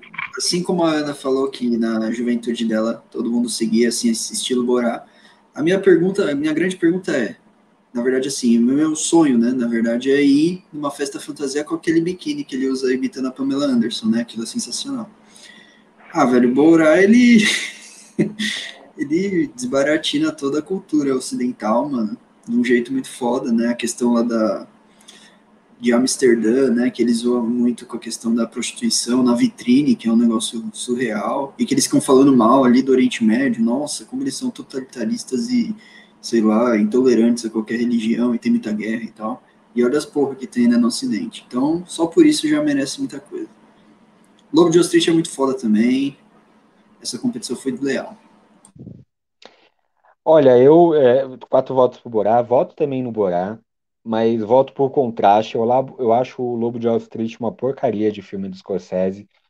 Acho que ele dá uma romantizada, embora venha depois do, do Crash, acho que tem sim uma, uma romantizada na, na coisa, com a qual eu não, eu não, não concordo. Então vou, vou no Borá também. O primeiro, né, a Ana fez ali uma defesa muito apaixonada, é, também baseada no segundo. Acho, assisti o segundo, acho o primeiro bem melhor, tem mais originalidade, como eu falei, ele cria, a gente tem o docudrama, ele cria o documédia, né? Então, é uma espécie de comédia, é meio encenado também, não, não dá para se enganar, achar que aquilo tudo está acontecendo como eles como eles mostram, totalmente na, a, despreparado, né? Mas é bem original. Então, Borá passa com cinco votos, é, dá uma surra no Lobo de Wall Street. Leonardo DiCaprio aqui, aqui não é o Oscar, mas pelo que eu assim lembro rapidamente, ele levou um couro em quase todos os duelos Perdeu. em que ele estava. É bem engraçado isso. Estamos com duas horas de programa, acabamos a primeira fase. Você que está nos ouvindo agora ou está vendo a gravação, dê um pause, vai beber uma água e volte. Um, dois, três, deu pause? Deu? Já pausou? Agora volta. Voltou. Estamos agora partindo para as oitavas de final desse, dessa grande peleja, onde Quartas, só um, só um filme será consagrado o melhor filme dos últimos 20 anos pelo Pode Discordar. Provavelmente você vai discordar desse filme, mas é problema seu, não nosso. O nosso é, é resolver isso aqui agora. Vamos então começando a- as oitavas de final. Temos embates muito legais. Tem outros que são uma bosta, o, o outro filme vai ganhar fácil, mas enfim, mas tem uns que são bem legais. Vamos começar por, por um que eu acho que vai ser difícil, hein, pessoal? O brasileiro, que horas ela volta contra o argentino, o segredo de seus olhos. Eu acho que é, é- é um clássico lá aqui da, da América do Sul, Brasil e Argentina. Quem que vai começar? Quem que vai começar? Vamos começar Eu com o. Gabriel. Eu, eu, quero, eu vou me começar. abster cara, eu Não, vou não, me vai começar com o Gabriel, que ele tá com uma cara tão aleatória ali no mundo, que eu acho que é o melhor para começar é o Gabriel. Vai lá, Gabriel. Valeu, hein, Johnny? Caralho, mano. Eu tô com essa cara justamente porque não sei o que falar. Tá bom, não, vou, vou Não, te, só uma vou- coisa, vou- vou te dar esse, esse refresco, vai, pensa aí enquanto isso, fala, Lupe. Não, não, eu vou. Eu vou Você eu vai, você vai? Então vai. O Lupe vai falar por último. Tá, eu acho assim. Agora, esse é o que me pegou no jeito, porque eu tava defendendo todos os filmes da, América Latina, assim, né? Contra os europeus, contra os Estados Unidos, e agora já, já mudou a situação. Cara, eu acho que o. é, o Segredo dos Seus Olhos ganha. O Segredo dos Seus Olhos ganha. É, que horas ela volta? A gente falou já de todas as questões aqui, então nem vou ficar repetindo, Então, é mas eu acho que o Segredo dos Seus Olhos segredo dos seus olhos, isso? tem cinematografia, tem mais questão de filme. Ok, aí. Lupe, vai lá, fale, fale tu. Que horas ela volta simplesmente pelo fato de pau no cu dos argentinos.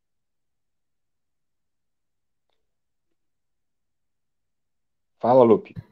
Excelente critério, excelente critério. Achei objetivo. Nossa, que babaca, velho. Você é muito babaca, Ah, achei Nossa, objetivo, achei objetivo.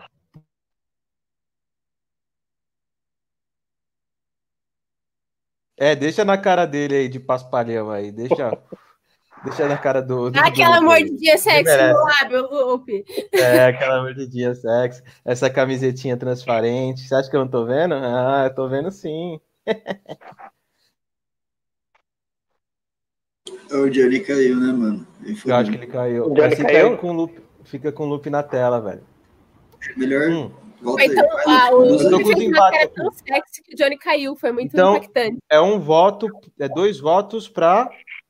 Não, tá empatado. Tá empatado. Então, eu, eu tenho uma, uma história familiar muito, muito parecida com que horas ela volta, sabe?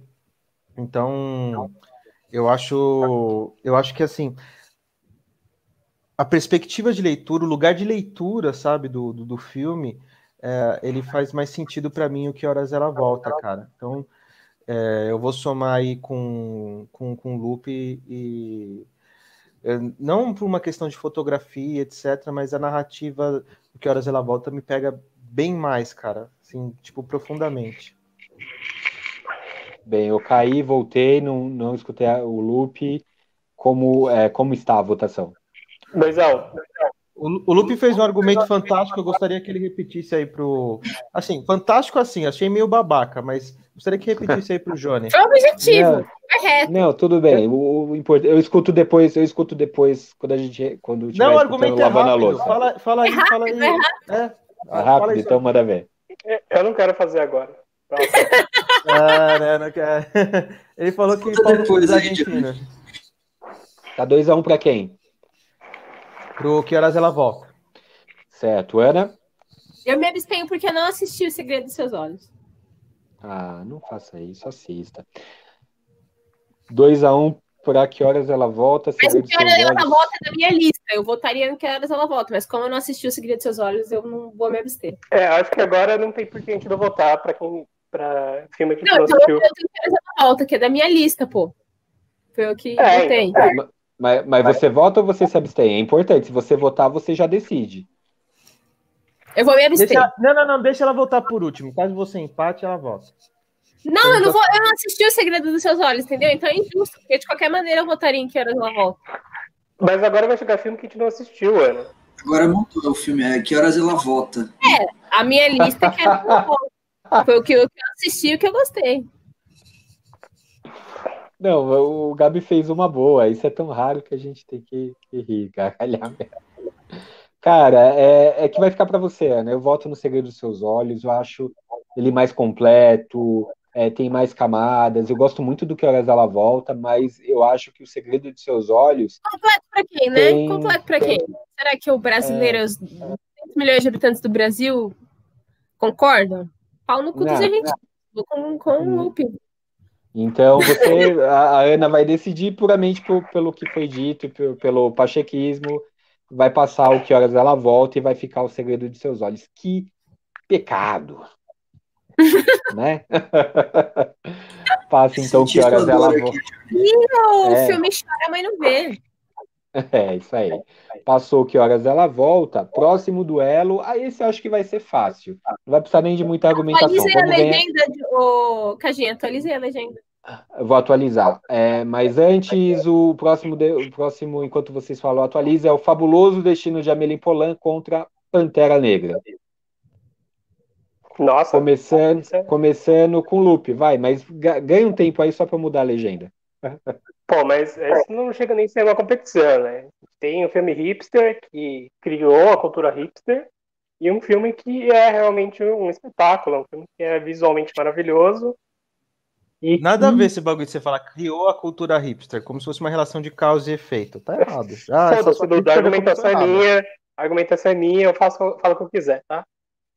Ah, mas eu achei muito. O argumento muito é dele, ruim. Ludo, é verdade, o argumento é dele. Não, Pau porque no ele. ele, e do ele- Ludo. não. Ponto. Bom, então, com todos É, a- esses elementos Eu só queria dizer. Pantera só Negra. que- Isso, Pantera Negra, voto do loop, mas com, é, nesse momento, cenas e argumentos lamentáveis. Ludo, argumente, então, com, com toda a sua finesse. Ah, cara, eu gosto muito de Amélie Poulain. Assisti algumas vezes, já falei que eu gosto muito do- da trilha sonora. Eu acho que quando os filmes eles porque, porque muitas vezes eu acho que na hora de vocês votarem, vocês falam dos, dos, dos, dos roteiristas, da fotografia, etc. Hum, eh, Vocês falam, falaram que a fotografia é, é interessante, mas eu acho que a Amélie Poulain, a questão da, da, da- trilha sonora é foda. Isso daí é uma coisa que tem que, vocês têm que ponderar também na hora de acho que pensar os filmes, que acho isso do caralho, entendeu? É, apesar disso, eu voto no Pantera Negra, que Pantera Negra, é, acho que os motivos que a gente falou na primeira rodada ali, ele já, eles já resumem que o impacto do Pantera Negra ele é muito mais relevante do que a Amélie Poulain, cara. Então, Pantera Negra. Beleza. Ana, Pau no cu dos hipster. Pantera Negra. Gabriel, pegar o resumo. Pau do cu dos argentinos, que o Lupe tinha falado antes. Pau no cu dos hipsters. Já que nos, os hipsters para a gente tem a ver com os Los Hermanos, Los Hermanos argentino, então Pantera Negra. Deu para entender o raciocínio? Nossa, olha a viagem, velho. É, tá, tá no nível, ótimo nível esse programa. Os é, hipsters deixam mas... caro, deixa qualquer cafezinho caro, deixa esse negócio caro. Foda-se os hipsters. Ganhou, eu também, eu também voto em Pantera Negra. Então, Pantera Negra passa para a próxima fase. É, agora, um duelo que para alguns vai ser difícil, para mim é bem fácil. O Alto da Compadecida versus Parasita. Começando com Gabriel. Nossa. Pô, cara, essa é treta, hein? É, voto no Parasita, mano, porque. Ah, não sei porquê, velho. Essa não sei nem da justificativa. Eu acho que assim. Vai, vou tentar falar alguma coisinha. Voto da Compadecida tem a questão cultural aqui no Brasil, tem a questão de literatura de cordel, tem um monte de coisa de comédia muito foda, atuação teatral e tal. Mas em termos de cinema, é Parasita, mano. Parasita, ele fala de uma época, assim, de uma maneira grandiosa. Ele fala de uma época, fala do mundo todo, né? Tá falando do capitalismo global. Então, assim, não é só uma coisa centrada na Coreia do Sul. Por isso que a gente assiste Parasita e se identifica aqui no Brasil pra caralho, né? Esse é, é meu argumento. Certo. Ana? É, não, é muito difícil essa votação para mim. Os dois estão na minha lista, um na minha lista. Acho os dois filmes muito bons. Eu gosto muito do Alto da Compadecida, para mim é um dos melhores filmes de todos os tempos. O Parasita é um filme que realmente marca a época, mas eu vou votar no Alto da Compadecida porque é uma questão afetiva, assim, gosto mais do Alto da Compadecida. Se eu fosse assistir 30 vezes o filme, eu assistiria o Alto da Compadecida. Certo, um a um, Ludo. Então, eu não acho que seria, seria é, talvez justo falar que o que tem no Parasita tem no Alto da Compadecida se você que forçar a leitura, sabe? De, de, de, algumas coisas, mas é uma, é uma forçada. Eu queria pensar numa coisa para defender dessa forma, entendeu? É, eu acho que Parasita diz muito mais, sabe?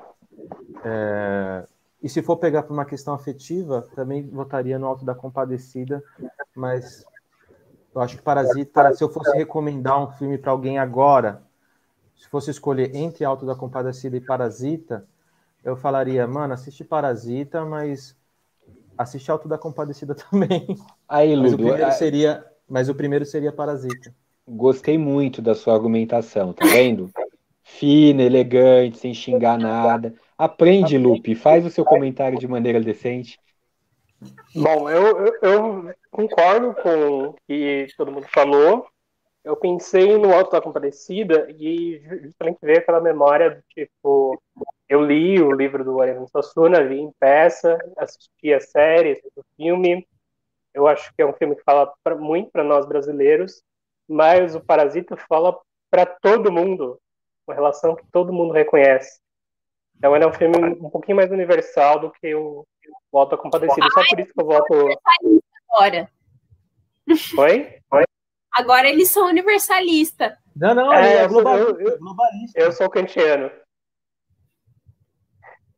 Mas tá é vendo? isso. Eu acho que, eu acho tá que vendo, Lupe, como é possível fazer um comentário decente, sem xingar, sem ofender? Vai se fuder, embora a Ana tenha te ofendido. Agora é kantiano. Então, é, está 3x1 para o não, tá 2 a 2 Eu votaria, não, votarei no Parasita. Acho que indo na, na linha do argumento do Lupe, olha que coisa, de que o Parasita é muito mais universal. O Alto da Compadecida, ele é muito importante para a gente enquanto brasileiros, mas acho que ele não, não atravessa as fronteiras, sabe? Não se comunica, não se comunicaria bem no, no resto do mundo. É, vou com Parasita também, seguindo o argumento do Lupe. É, Parasita ganhou 4 a 1 Falei, agora já foi. Um já foi interessante, então. Entrei super rápido. Esse vai ser. Próxima... Oxi, oxi, oxi, oxi, oxi. É que vai ter um, confronto, se eu não me engano. Não me engano, vai ter um que confronto. Que, que horas ela volta Estamos em Parasita? Vendo o erro no ar. Eu sei que o Corra passou de fase. Mas aqui o, o Mad Você Max não errado. ganhou do Brilho Eterno. Quem ganhou é, foi o Brilho Eterno, é, certo? Isso, você pôs errado aí. Aqui tem a tabelinha certo, pessoal? O... Certo, certo. É Brilho Eterno versus Corra. De novo caiu meu áudio. Não, Brilho Eterno versus Corra é o próximo. Uh, Fala aí, ô, ô Gabriel. O que, que você acha? Brilho Eterno ganhou de qual? Foi isso mesmo? É, Brilho Eterno. É porque era Mad Max na primeira rodada, Mad Max versus Brilho Eterno. Brilho Eterno tinha ganhado. É que o Johnny se confundiu porque ele colocou na tabelinha que tinha ganhado Mad Max, mas não. Aí com base, que é, é Brilho Eterno de uma Mente Sem Lembranças e uh, Corra, qual que você acha? Porra, mano, eu vou votar no Brilho Eterno.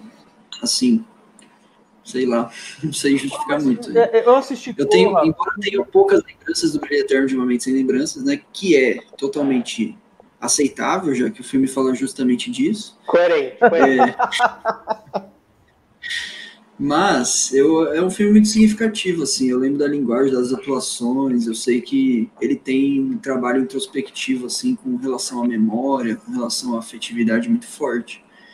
E o Corra também, né? O que também tem isso na linguagem um pouco do terror, mas ele não é o grande filme que a gente fala de, dessa linguagem assim, né? Eu acho que o Brilho Eterno é muito mais. Só isso.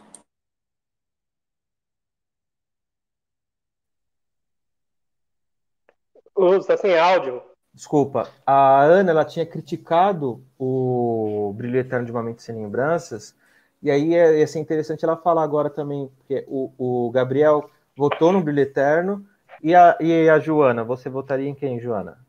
1x0 Brilho Eterno. Corra. Corra. Aí você podia me lembrar um pouco do Corra? O que, que era? O Corra é um que o cara namora uma mulher branca e ele vai conhecer a família branca dela e os caras são muito freak, assim, rola uma seita ali. É, sem, Eles sem fazem spoiler, uma né? coisa, uma de cérebro que aí eles transmutam a mente deles para um corpo negro. Então eles basicamente sequestram os negros e colocam a, cabe- a mente deles dentro para sentir como é ser negro, assim. Tem uma coisa toda, enfim, maluca ali. Bem são tão racistas que eles querem estar no corpo de um negro para sentir como é ser negro, a potência física e tal. Tem uma coisa super racista, super nazista. E tem um amigo, é, e ao mesmo tempo é um tipo comédia, né? Tem um amigo que fica falando: Meu, não vai, esses caras são esquisitos. Tipo, não, vai dar errado. Conhecer a família branca da namorada branca vai dar errado, com certeza, e de realmente dá muito errado. E é isso. Mas você não achou meio bizarrão esse filme? Eu achei ele muito. Não, é essa que é a graça. É absurdamente foi. bizarro tudo que acontece lá, mas o mais, o que dá mais medo é a realidade. É tipo, como eu falei no, na rodada anterior, né? O, a parte que dá mais medo do cara é a polícia chegando, que aí ele fala, putz, fodeu. E, e- sabe o que é engraçado? É, eu falei mano, esse filme é bizarro, né? Eu tinha votado no Borá, apesar de ter escolhido o Lobo de Wall Street. Mas o Borá, pra mim, não é um filme de, de comédia, porque ele mostra os absurdos que é. Tipo, a realidade é absurda mesmo, velho, né? Acho que esse Como é o que tá o ponto. placar, Ludo? Eu acho que a Ana votou no Corra, No e, Corra. O, e o, e o Eu votei no no Brilho. Eu vou votar. E você vota eu em quem? vou... Eu queria me abster, velho. Eu não queria escolher, não, mano. Vai se abster? Beleza, Lupe. Por coerência, eu só posso votar no Brilho Eterno, né? Porque eu não votei no Corra na, na última rodada. rodada. Então vota no Brilho Eterno. Puta Aí merda. você sabe que o, o, o Gajinho vai votar, então vamos partir para a próxima. Quem, quem que eu vou votar? Você não, eu gosto muito dos dois. Eu acho os dois super originais. Do Brilho Eterno aí, tem até álbum de figurinha É. do Brilho Eterno que eu sei. É, é, mas eu vou votar no Corra, só pra te contrariar. Eu acho o Corra mais pra importante em vários. Só para Então discordar. tá, pra gente então o discordar. Ludo vai ter que decidir. Eu acho mais. Não, o Corra é. O Corra tá Tá dois com a dois. dois votos. Por que dois a dois? Brilho Você Eterno votou também no- tá com dois. Putz, é, Ludo, então não teve jeito, você vai ter que escolher. Putz, eu não queria escolher entre os dois filmes, entendeu? Vai Porque, ter que escolher. Assim, pra mim é muito mais histórico A e é significativo na minha vida, na minha vida, o Brilho Eterno. Porque o Correr é mais recente, entendeu? Então eu Mas o já critério é seu, vota como você achar. que É, porque eu, eu Sei conversei muito mais sobre o Brilho Eterno do que sobre o Corra. Eu já citei muito mais o Brilho Eterno do que o Corra. Então, é tipo assim, eu não acharia justo eu votar porque eu voto no Brilho Eterno. Entendeu? Eu não tive ainda esse Poxa, afastamento. Que argumento horrível! Não é justo eu votar total, porque eu votaria. horrível, horrível, horrível. Então, Não, então total. vota, Ludo. Ludo, você vota no Brilho Eterno? Eu quero votar nele. Ludo, É, você Brilho vota no Eterno? É, eu voto no Eterno. aquele que eu gosto, e aí, né? Então passou o Brilho Eterno para a próxima fase. Entendeu porque eu É. não queria votar, né? Sem critério Não. total. Ele, não, gente, ele é de extremo centro, ele não gosta de tomar lugar, de tomar partido, entendeu? Extremo centro é sensacional. Extremo sei. É tipo equilibrista, né? Em cima do muro, sei lá. né? Não, mas votou e passou o Brilho Eterno, ficou corra. É, seguindo aqui, agora temos mais um duelo, de certa forma, pesado e triste, de filmes não tão alegres. A Pele que Habito versus Melancolia. Começando com Ludo, você, comece com você.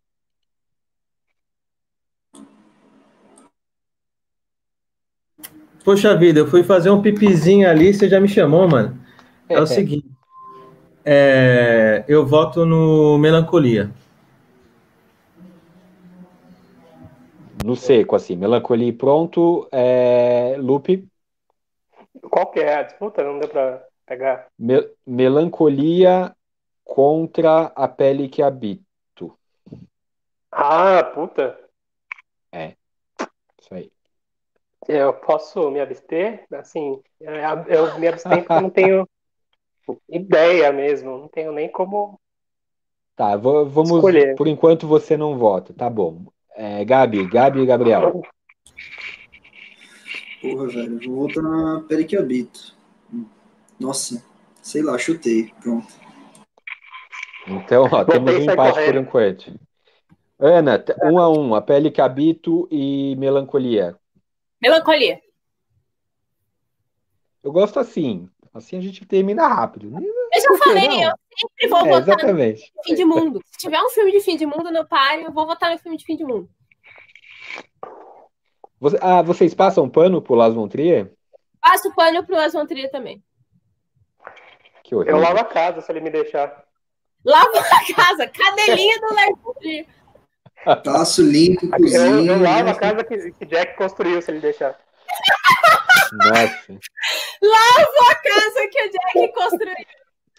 Melancolia, A Pele que Habito. Olha, eu, eu, eu acho o Melancolia mais filme, mais. Me faltou Mas- na lista a casa que o Jack construiu. Filmaço do caralho, bom demais. Eu vou com Melancolia também. me- me- os dois me causaram muito impacto, mas acho Melancolia mais completo. Ganho Melancolia 3 a 1 É, Seguindo. Opa, opa, opa. É, é engraçado, a gente está fazendo um negócio aqui, de repente eu começo a pegar uns erros que o Ludo cometeu, claro. Tem um especialista em pesquisa em dados, né? Que pode estar muito bem manipulando essa Ô, gente, competição. pa- pa- o- entre Deixa Ele Entrar e Bastardos Inglórios, passou Bastardos Inglórios ou Deixa Ele Entrar? Eu não lembro. Passou Bastardos glórias. Vem cá, Bastardos a, li- a lista eu não tô nem alterando, Eu mas... sei, eu tô, por eu exemplo- tô te zoando, o erro foi meu. Ah, ah, O tá. Cajinho só que está manipulando a lista, ele pode estar manipulando os, os resultados. Os a gente não resultados, exatamente. A Vai ganhar. Vai Não, mas é. Ele tá fazendo um monte de coisa ao mesmo tempo. A gente tem que dar um mérito pro Cajinho, velho. Ele tá mexendo na tabela, ele tá alterando. O talento dele de manipular os dados é. Vamos lá. Eu, lembro a vocês que quando eu fraudava as eleições do Cineclube, eu não ganhava os filmes, ganhava os filmes do Johnny. Só pra vocês como o Johnny é bom. Pro É uma questão dele. de poder, né? Não, mas falando em bom, falando em bom, agora a gente tem um bom duelo. Eu quero ver, eu quero ver o que vocês vão escolher. É um ótimo duelo. Bastardos Inglórios contra Old Boy. Começando com Lupe. Old Boy. Ludo. Bastardos Inglórios. Joana. Bastardos Inglórios. Então, dois bastardos. Dois bastardos. dois bastardos, um old boy. Gabi Gabriel. Eu, inclusive, faço parte de, um, uma, um, um bloco de carnaval que chama Bastardos. Não é Inglórios, mas é Bastardos. Queria deixar aqui o merchan. Bastardos. Eu vou ser, Eu vou ser um menino velho e vou votar contra esses bastardos. Vocês vai, pegaram, vai né? deixar para mim. É. Isso, vocês são os bastardos, porque eu, eu não gostaria de decidir essa.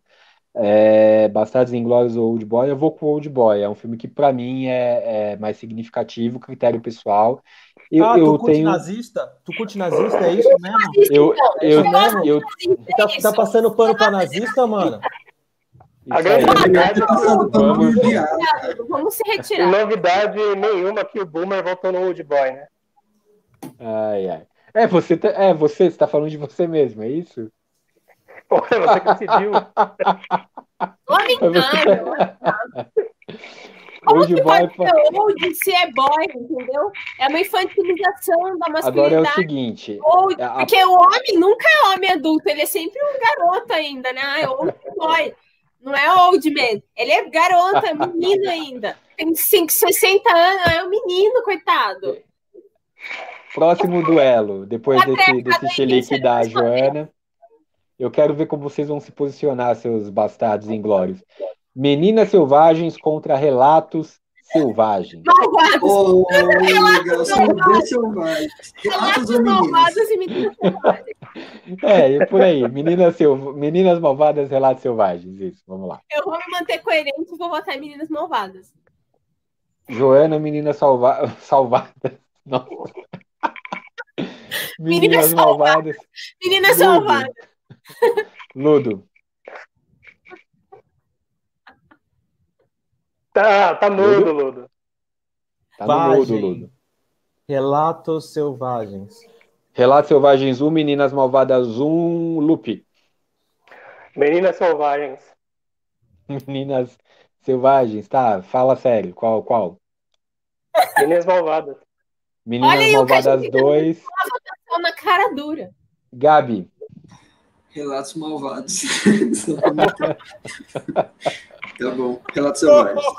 Relatos Selvagens. Ficou pra mim, olha que ironia do destino, que ficou pra mim a decisão. Tá muito errado. Tá muito Quem... e quem será que eu votarei? Passa Tá de muito fase, errado isso aqui. Tá, tá enviesado, enviesado. passa Vamos de fazer uma votação para falar em quem o Johnny vai votar. Aí a gente passa de resolve isso. fase Relatos Selvagens. E vamos pro último confronto das quartas de final dessa Oitavo, né? bagaça. Quartas. Isso, das oito. Quartas, quartas. É, quartas, né? Sei lá. Eu perdi uma rodada, será? Não. Quartas de final. Não, oitavas, tá certo, que tem oito, oito jogos, né? Oito, quatro em cada lado. É, último, Django Livre versus Borá. Lupe, comece. Com pesar no meu coraçãozinho, eu vou votar no Borá.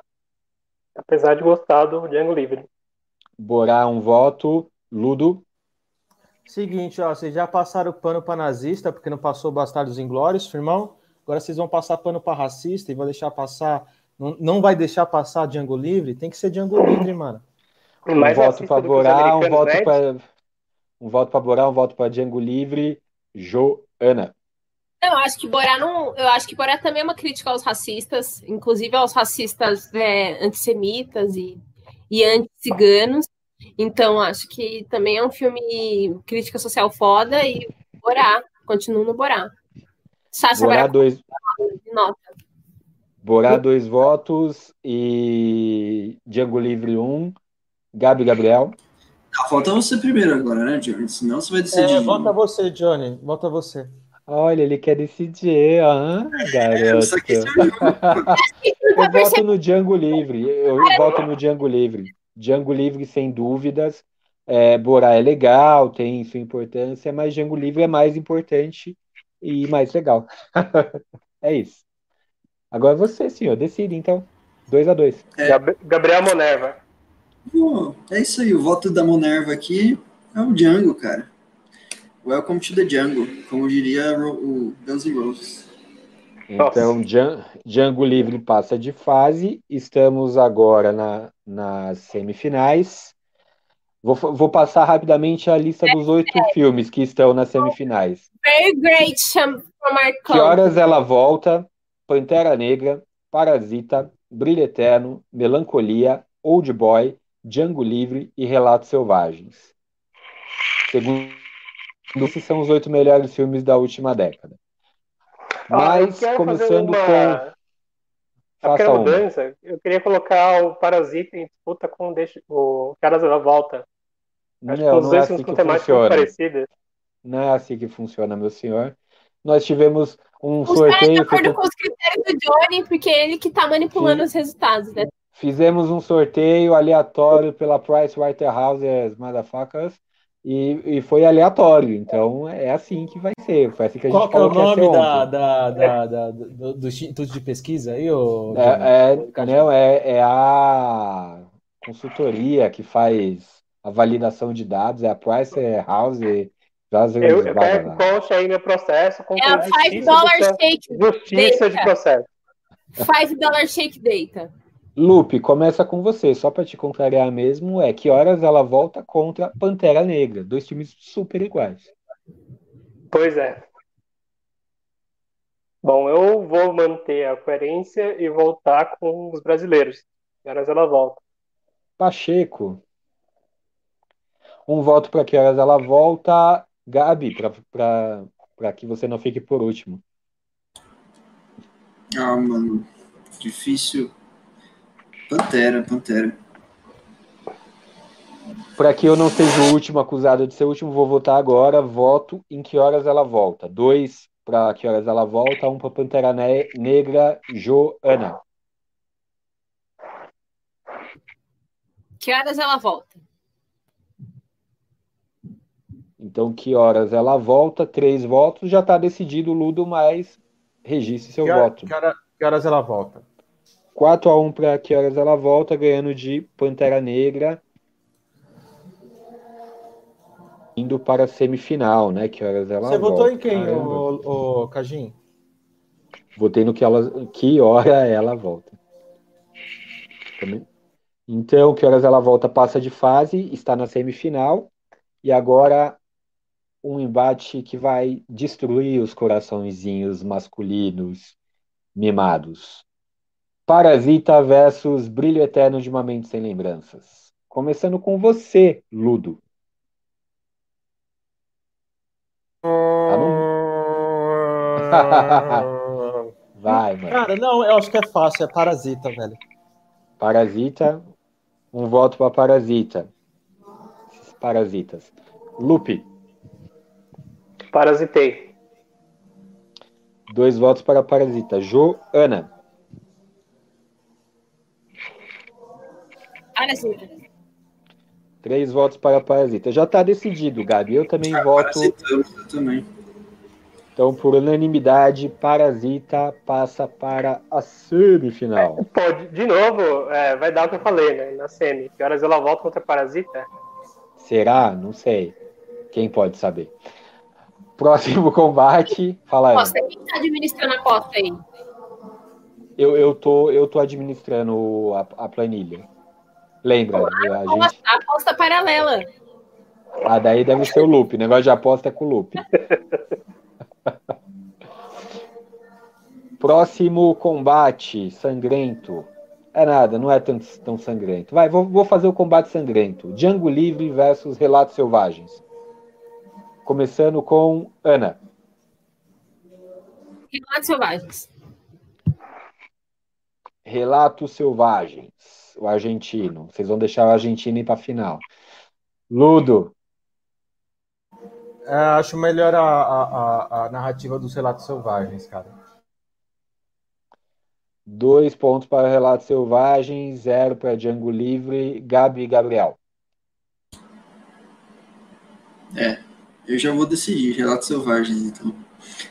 Então, Gabriel decide três já matematicamente. Eu vou votar no Relatos Selvagens também. Quatro votos. Lupe. Eu votaria no Django Livre. É o simbólico, o voto simbólico, né? Django Livre vai ter, então, um voto. O gol de honra, quase um gol de honra, né? Um ponto de honra aqui para 4 É a um 1. do 7 a 1 É. Último embate da- das quartas de final: Melancolia versus Old Boy. Lupe, você que foi o último, seja o primeiro agora. É, eu não quero voltar agora, não. dois, dois filmes que eu amo. É, Gabriel, você então, vai. Eu vou com o Old Boy. Um voto para o Old Boy. Ludo? Eu voto no Old Boy. Dois votos para o Old Boy. Eu vou, eu, eu, tô meio que prevendo o voto da Joana, por isso que eu vou dar um voto meio sacana é, para empatar. Melancolia, 2 a 1 um. Joana. Vai tomar no cu, eu vou ter que decidir essa merda. Melancolia, gente. Melancolia. Mundo acabando. Mundo acabando é a melhor coisa que tem no cinema. Mundo acabando. Melancolia. Eu já sabia, por isso, Lupe, decida Old Boy ou Melancolia. Nossa, gente, que crueldade. Vocês são muito filhos da puta. Põe a mão na consciência, Lu. Põe a mão na consciência. É, então, Põe eu tô pensando. De, A de consciência um lado, a não é gente tem material, o, complexo de Édipo, que tá lá na consciência, quer a gente queira ou não. E do outro, a gente tem o fim do mundo, que também tá na nossa consciência. Todos nós estamos praticando. Pô, mas assim, é, agora vamos para uma questão mais pessoal. O Old Boy, ele tem. Acho que eu tenho uma ligação mais pessoal com o Old Boy, porque ele.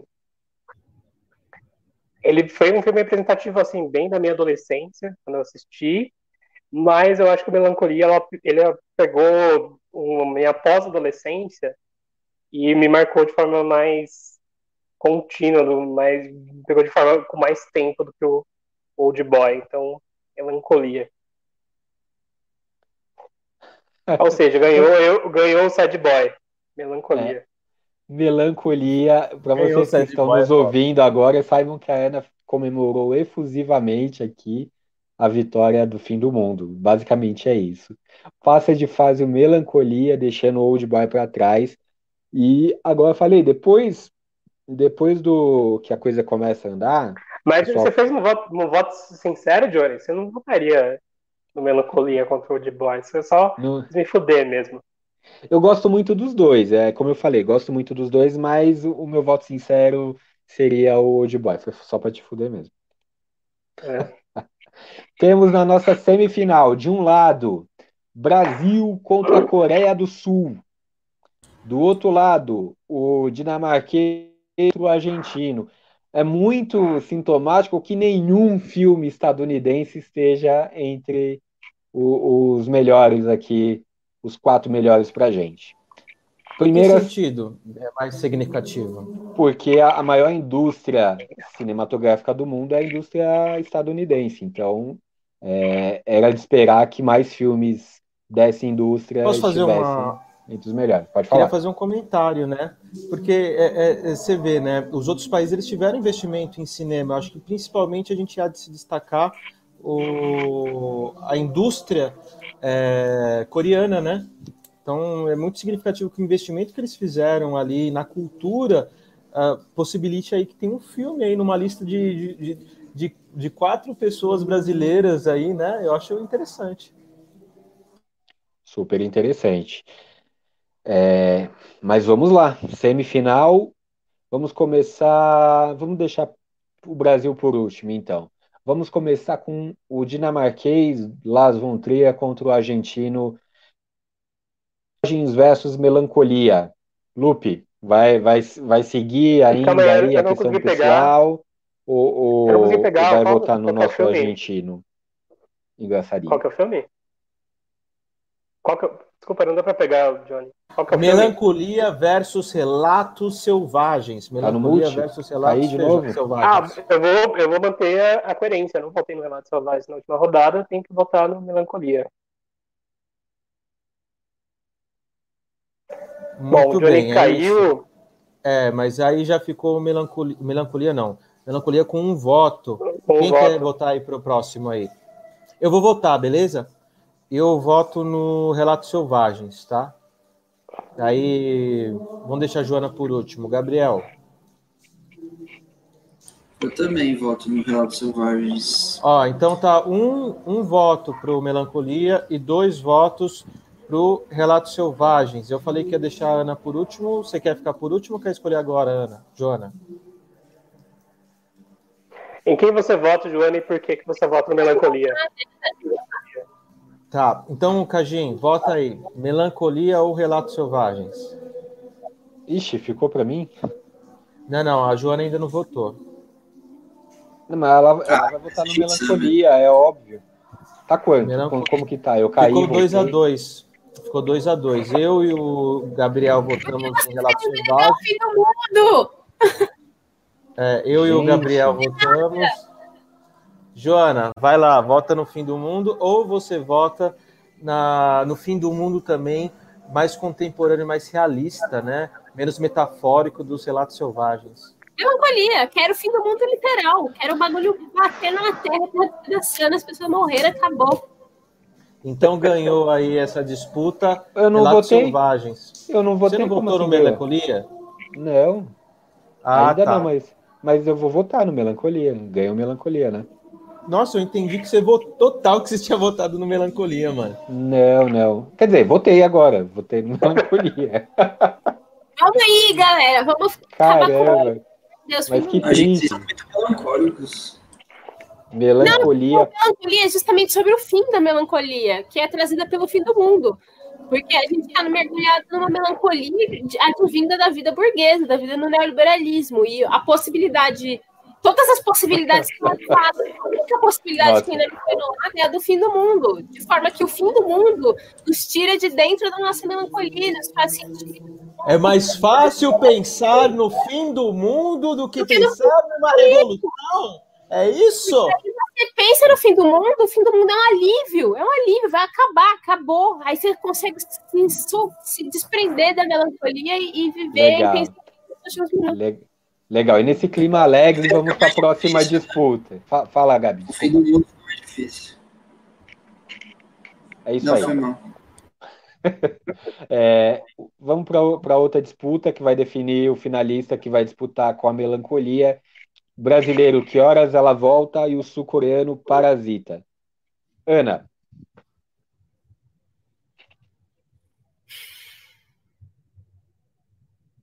Que horas silêncio ela, da Ana. Fala, Ana. que horas ela volta? Que horas ela volta? É uma pergunta? Não, é- é um voto. Um voto para que horas ela volta. É, Gabi, Olha, esse aí é o grande embate, hein, gente? Pelo amor de Deus. Acho que são filmes que tratam. Merece até um discursinho, né? Ela vai palestrinha. Discurso! Não, então, é foda porque são as, são as duas temáticas, né, mano? São, falam de um assunto muito parecido, assim, é, em outra roupagem, né, talvez. O que me pega do Que Horas Ela Volta, na real, assim, tem vários elementos muito fortes, assim, pra gente pensar, a cultura brasileira e tal, mas eu volto naquele argumento do Parasita de que ele é mais universal, ele fala do neoliberalismo como um todo, e fala de outros contextos, né? Ah, o Que Horas Ela Volta fala de um contexto brasileiro, fala de um contexto do Sudeste também, né? De uma questão de desigualdade regional. E além disso, Que Horas Ela Volta, eu acho que ele carece, assim, alguns elementos de, do cinema mesmo, da história quando é contada. Eu senti muitas vezes que o filme, ele, ele usa alguns elementos, mas podia ter usado melhor alguma parte da dramatização. Até a própria Regina Casé, que eu não senti assim, ó, aquela atriz que podia representar esse papel, saca? Mas isso é uma, não sei também. polêmica, Eu- polêmica. ela é polêmico porque eu também, eu achei que nesse filme ela foi melhor do que até em outras atuações que ela faz, mas mesmo assim eu, eu acho que não, não ficou a nível que era necessário. Fora do pessoal da casa o moleque e tal, tem umas atuações que eu não gosto. Eu gosto da filha dela, aí eu gosto, eu achei boa. Então, Parasita. Um voto para Parasita, um voto para que horas ela volta. Ludo. Cara, Parasita, mano. Parasita. Dois votos para Parasita. É, eu vou votar, tá? Ou você quer votar, Lupe? Ah, eu, eu não sei qual vai ser seu voto. E eu vou acompanhar o seu voto. Qual que vai... Diga qual vai ser meu voto. Qual será o nosso você, voto, vai, então? você vai votar no Parasita. Pelas mesmas questões que a gente falou, é um filme muito mais universal. Mas eu queria Eles fazer são uma, muito mas eu queria fazer uma ressalva. Faça. Uma ressalva que acho que representa muito bem o, o problema do porquê que o, o que da Volta não ganha. É, eu acho que né, não só a, a, parte da linguagem do filme e das temáticas que não serem tão universais, mas o, esse filme, quando estrangeiros veem o Que Horas Ela Volta, como pessoa com o Gabo, quando a gente assistiu, é, quando pessoas veem é, pessoas como a Regina Casé no filme, que é uma, é, que é uma personagem super, submissa, elas não veem como se fosse alguém real, elas veem como se fosse um personagem construído de forma meio caricata. Acho que é um pouco isso que faz com que o Parasita seja um relato de, é, de neoliberalismo, de relações de poder dentro de uma casa, muito mais confiável, muito mais é, crível do que o Que Ela Volta. Não, você tem razão, meu, realmente meu voto vai por esse caminho. Eu, eu acho que um problema do Que Horas Ela Volta, né? A, a gente agora começa a dar uma justificada porque a gente está próximo de, da final, mas o, o, o, problema é as camadas.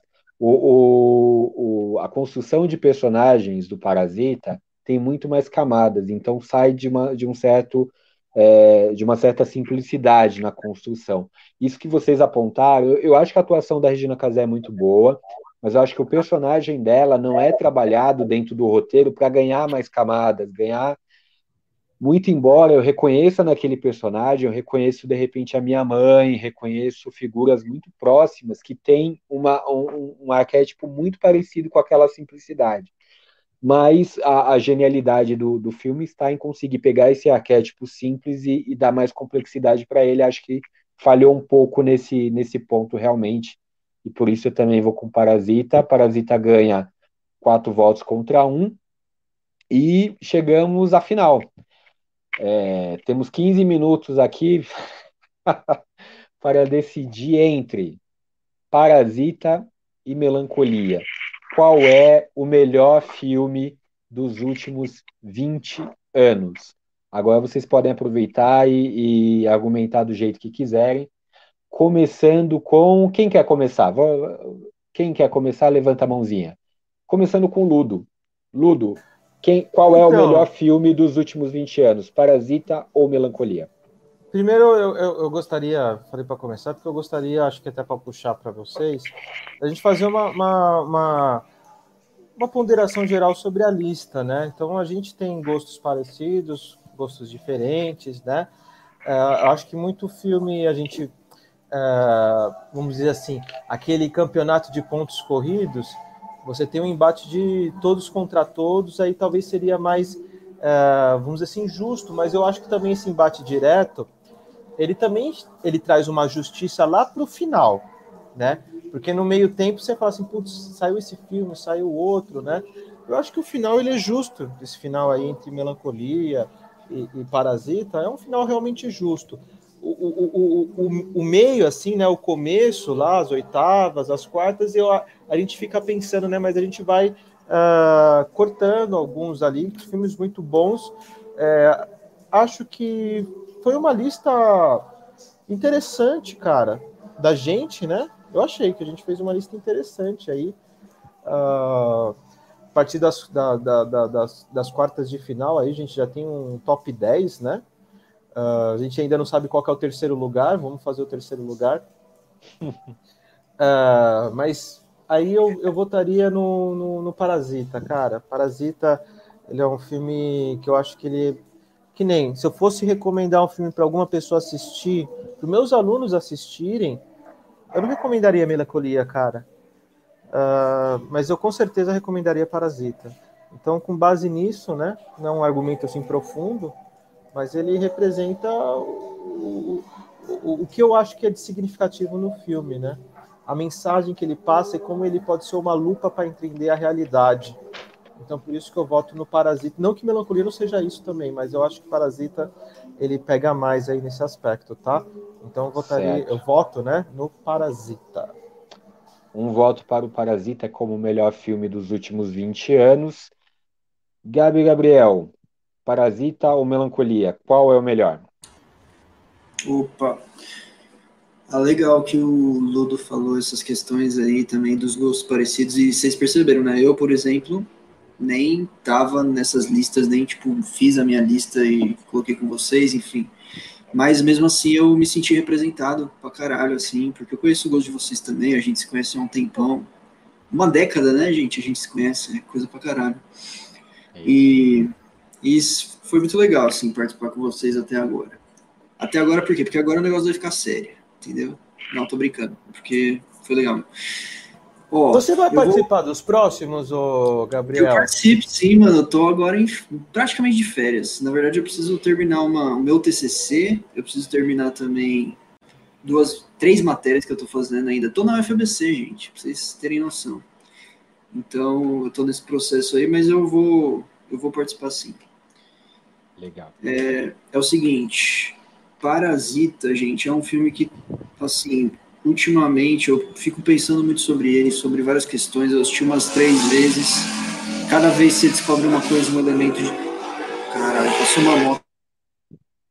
E olha que você tá lá no 11 andar, né, velho? Ainda vem essas motos aí do caralho, né, mano? Exatamente, é, são as motos voadoras, né? Que eu tô no futuro. Sabe, é o seguinte, o Gente, eu fico pensando toda hora em vários elementos do Parasita, em vários elementos de, principalmente assim a questão da performance no meio da nossa civilização que a gente chama, né, no nosso mundo atual.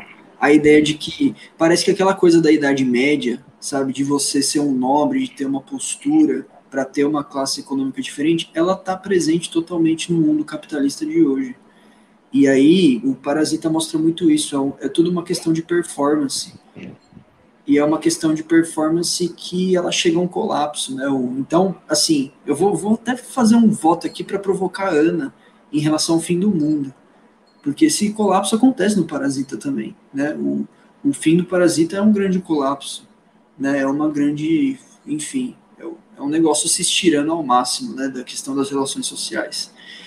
E acho que o Parasita é um filme muito grande, é ano passado, né? E já, a gente já pode falar que ele, nos últimos 20 anos, é um filme foda demais. Então, meu voto fica com ele. Dois votos para o Parasita. É, vocês disseram que eu sacaneei, né? No decorrer da, da competição, sempre, quase sempre ficando por último, então eu vou votar agora. É, o meu. O, isso que o, que o, que o Gabriel falou, para mim também a, a, vale muito para mim. Eu, o, o Parasita é um filme que me tocou muito, mas e o Melancolia também. Para mim tem uma questão assim, eu como como também autor, roteirista, dramaturgo, eu gostaria muito de ter escrito o, o roteiro do Parasita.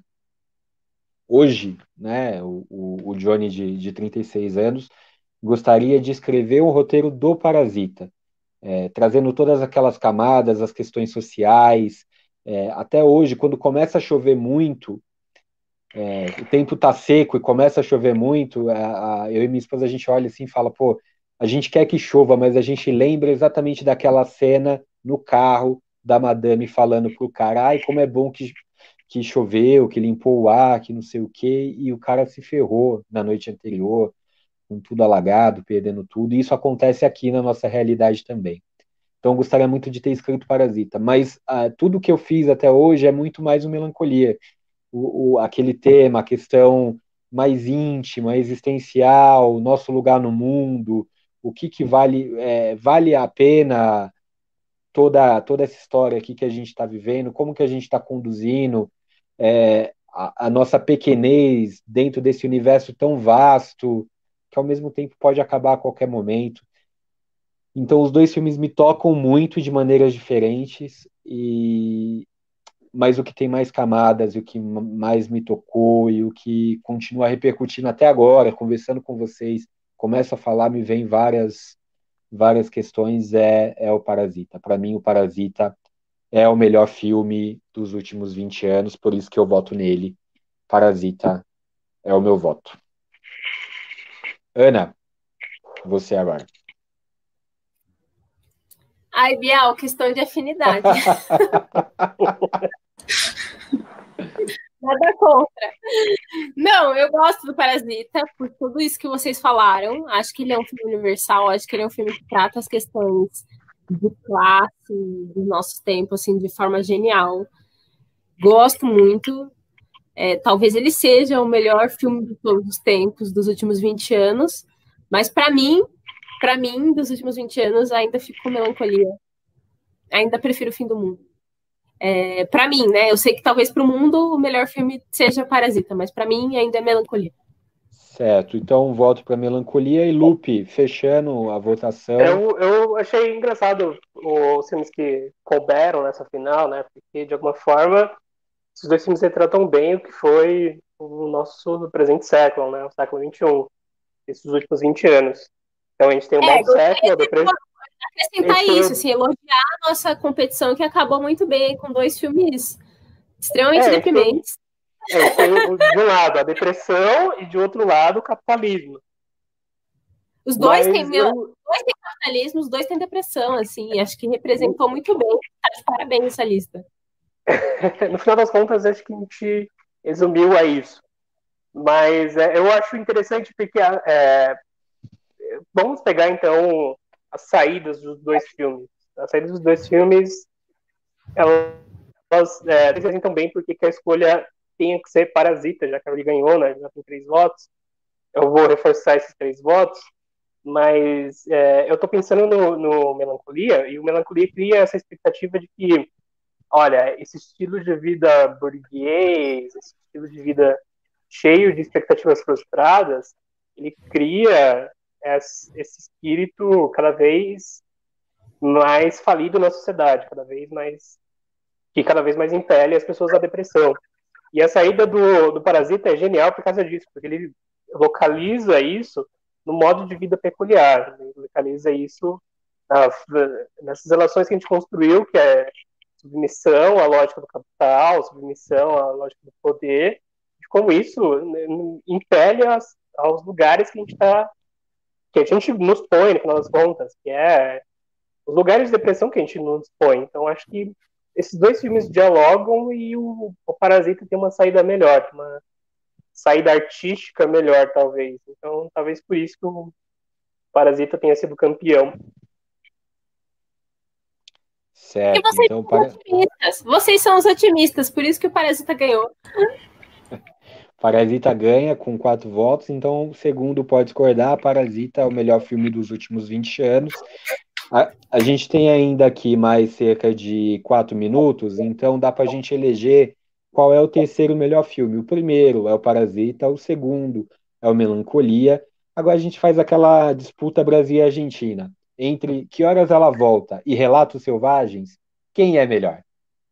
Começando com Lupe, que foi o último Agora. Eu vou manter a minha coerência, o mesmo critério que eu usei para tirar o.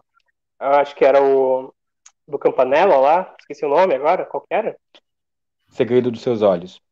Então, eu disse para o Segredo dos Seus Olhos, pau no cu dos argentinos, eu vou dizer o mesmo para o Relato Selvagens. Um ótimo argumento, imundo. É... é, Gabi, Gabi Gabriel. Ah, eu vou concordar. Eu posso discordar, mas eu vou concordar porque eu quero. Que horas ela volta, né? Tem que meter um bronze aí no Brasil, pelo, tá, tá pelo menos, né? Olimpíada, né? negócio. É. É, Ana. Pau no cu dos brasileiros. A gente não pau no cu. Relatos selvagens. 2 a 1 um, Relatos Selvagens, Ludo.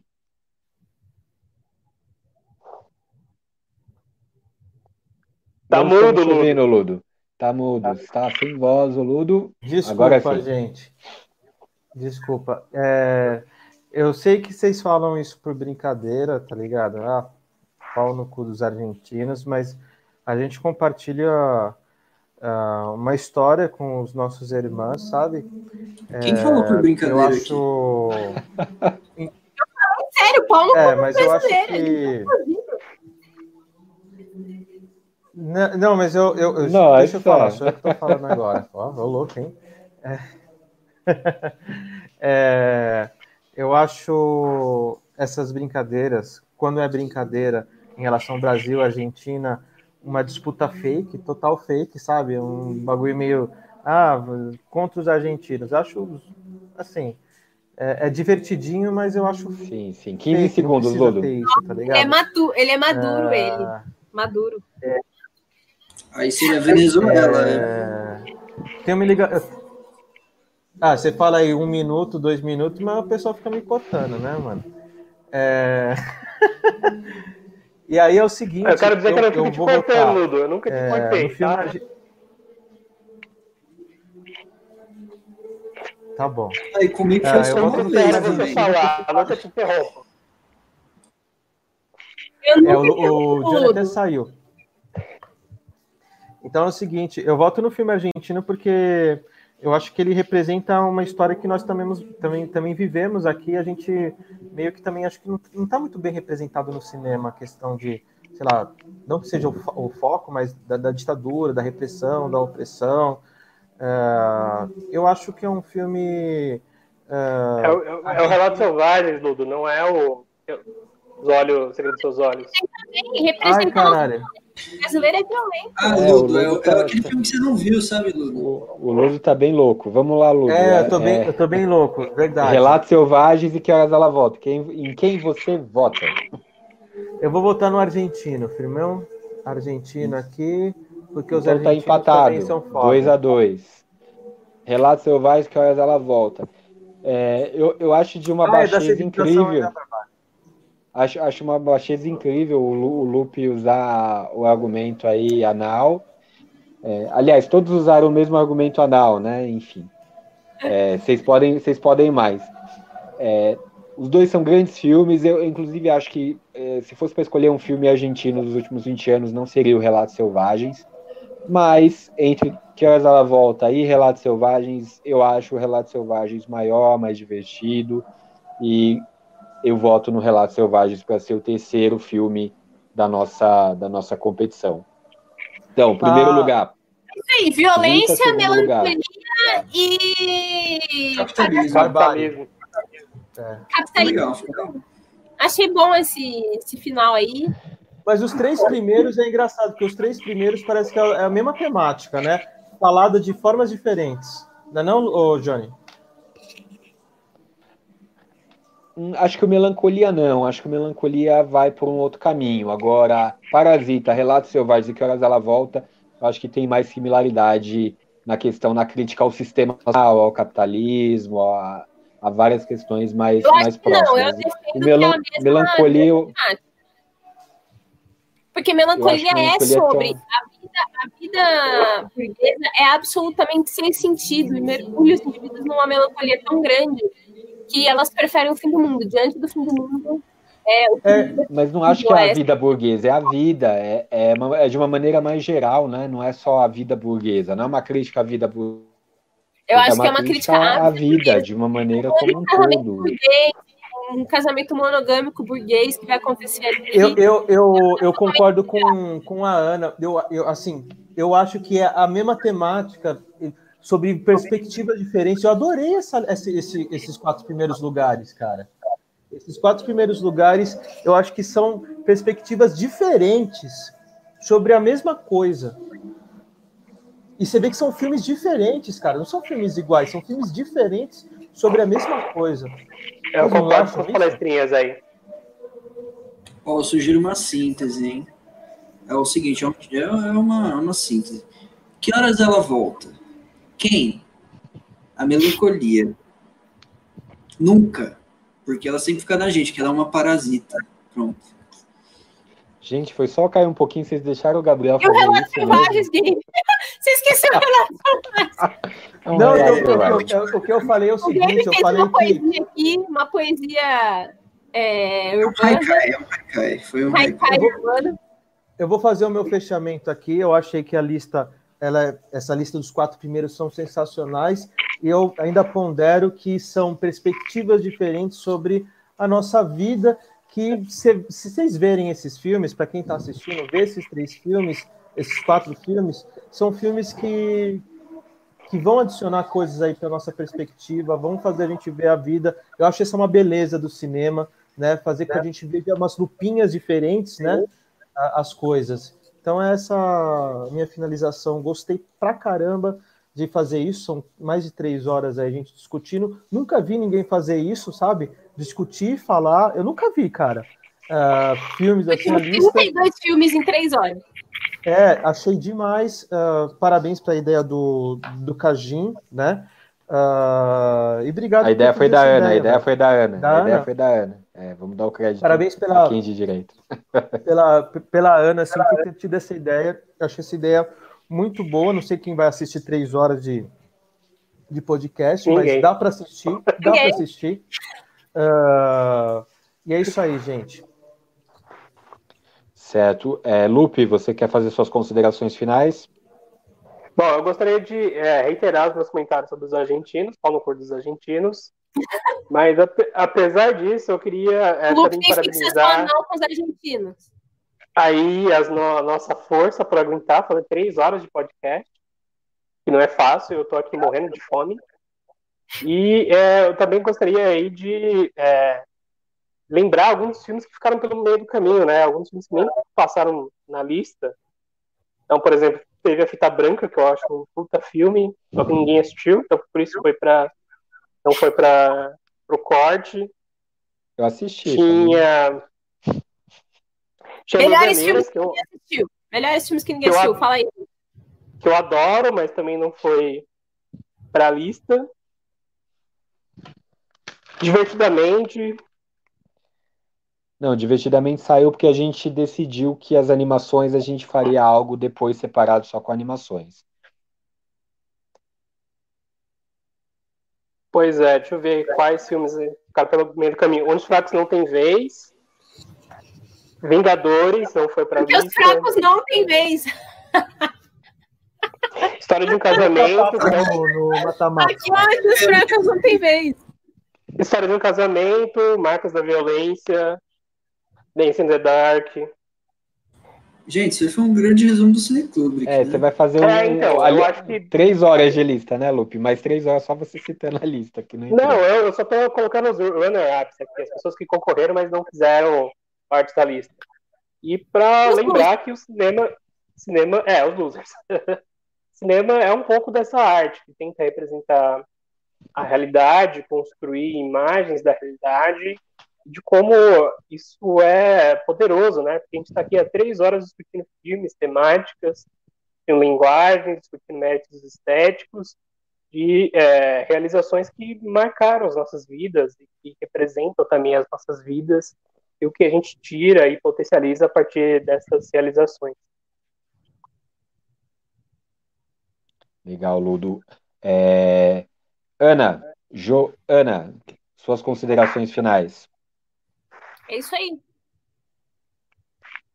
É isso aí, boa. É... Síntese. Você só resumir. Não vai, man... não, vai man... não vai mandar, não vai mandar o pau para o ano de alguém, não, é só isso, é isso aí. Não, não, Fim do Mundo é, para mim, tô satisfeita com o segundo lugar do Fim do Mundo. E Parasita também merece, é um filme que mereceu. Acho que é bom, o resultado foi bom, é isso aí. Legal, Gabi nosso convidado especial que vai, vai aparecer mais, vai, vai virar vai deixar de ser especial. Pode discordar? É, é vai deixar de ser ai, especialzinho. É, vocês que me colocaram nessa situação, pô. é... Suas considerações finais. Não, valeu por tudo aí, galera. Foi muito da hora participar com vocês aí. E saudades imensas de vocês, de verdade. E sugestão, assim, para depois, né? A gente podia fazer uma lista de top 10 filmes para ver depois de morrer, porque sempre tem sempre aquelas listas, né, de, dos filmes para ver antes de morrer, a gente podia fazer depois de morrer. E série também, né, gente? A juventude tá vendo muita série, então a gente podia. Ô, oh, Gabriel, não faz nenhum sentido ver filmes depois de morrer. Que porra é essa, meu filho? Como não, cara? Fica aí a reflexão. Fica aí a reflexão. Então são os piores filmes, que é para você não ver, né? Pode ser, pode ser.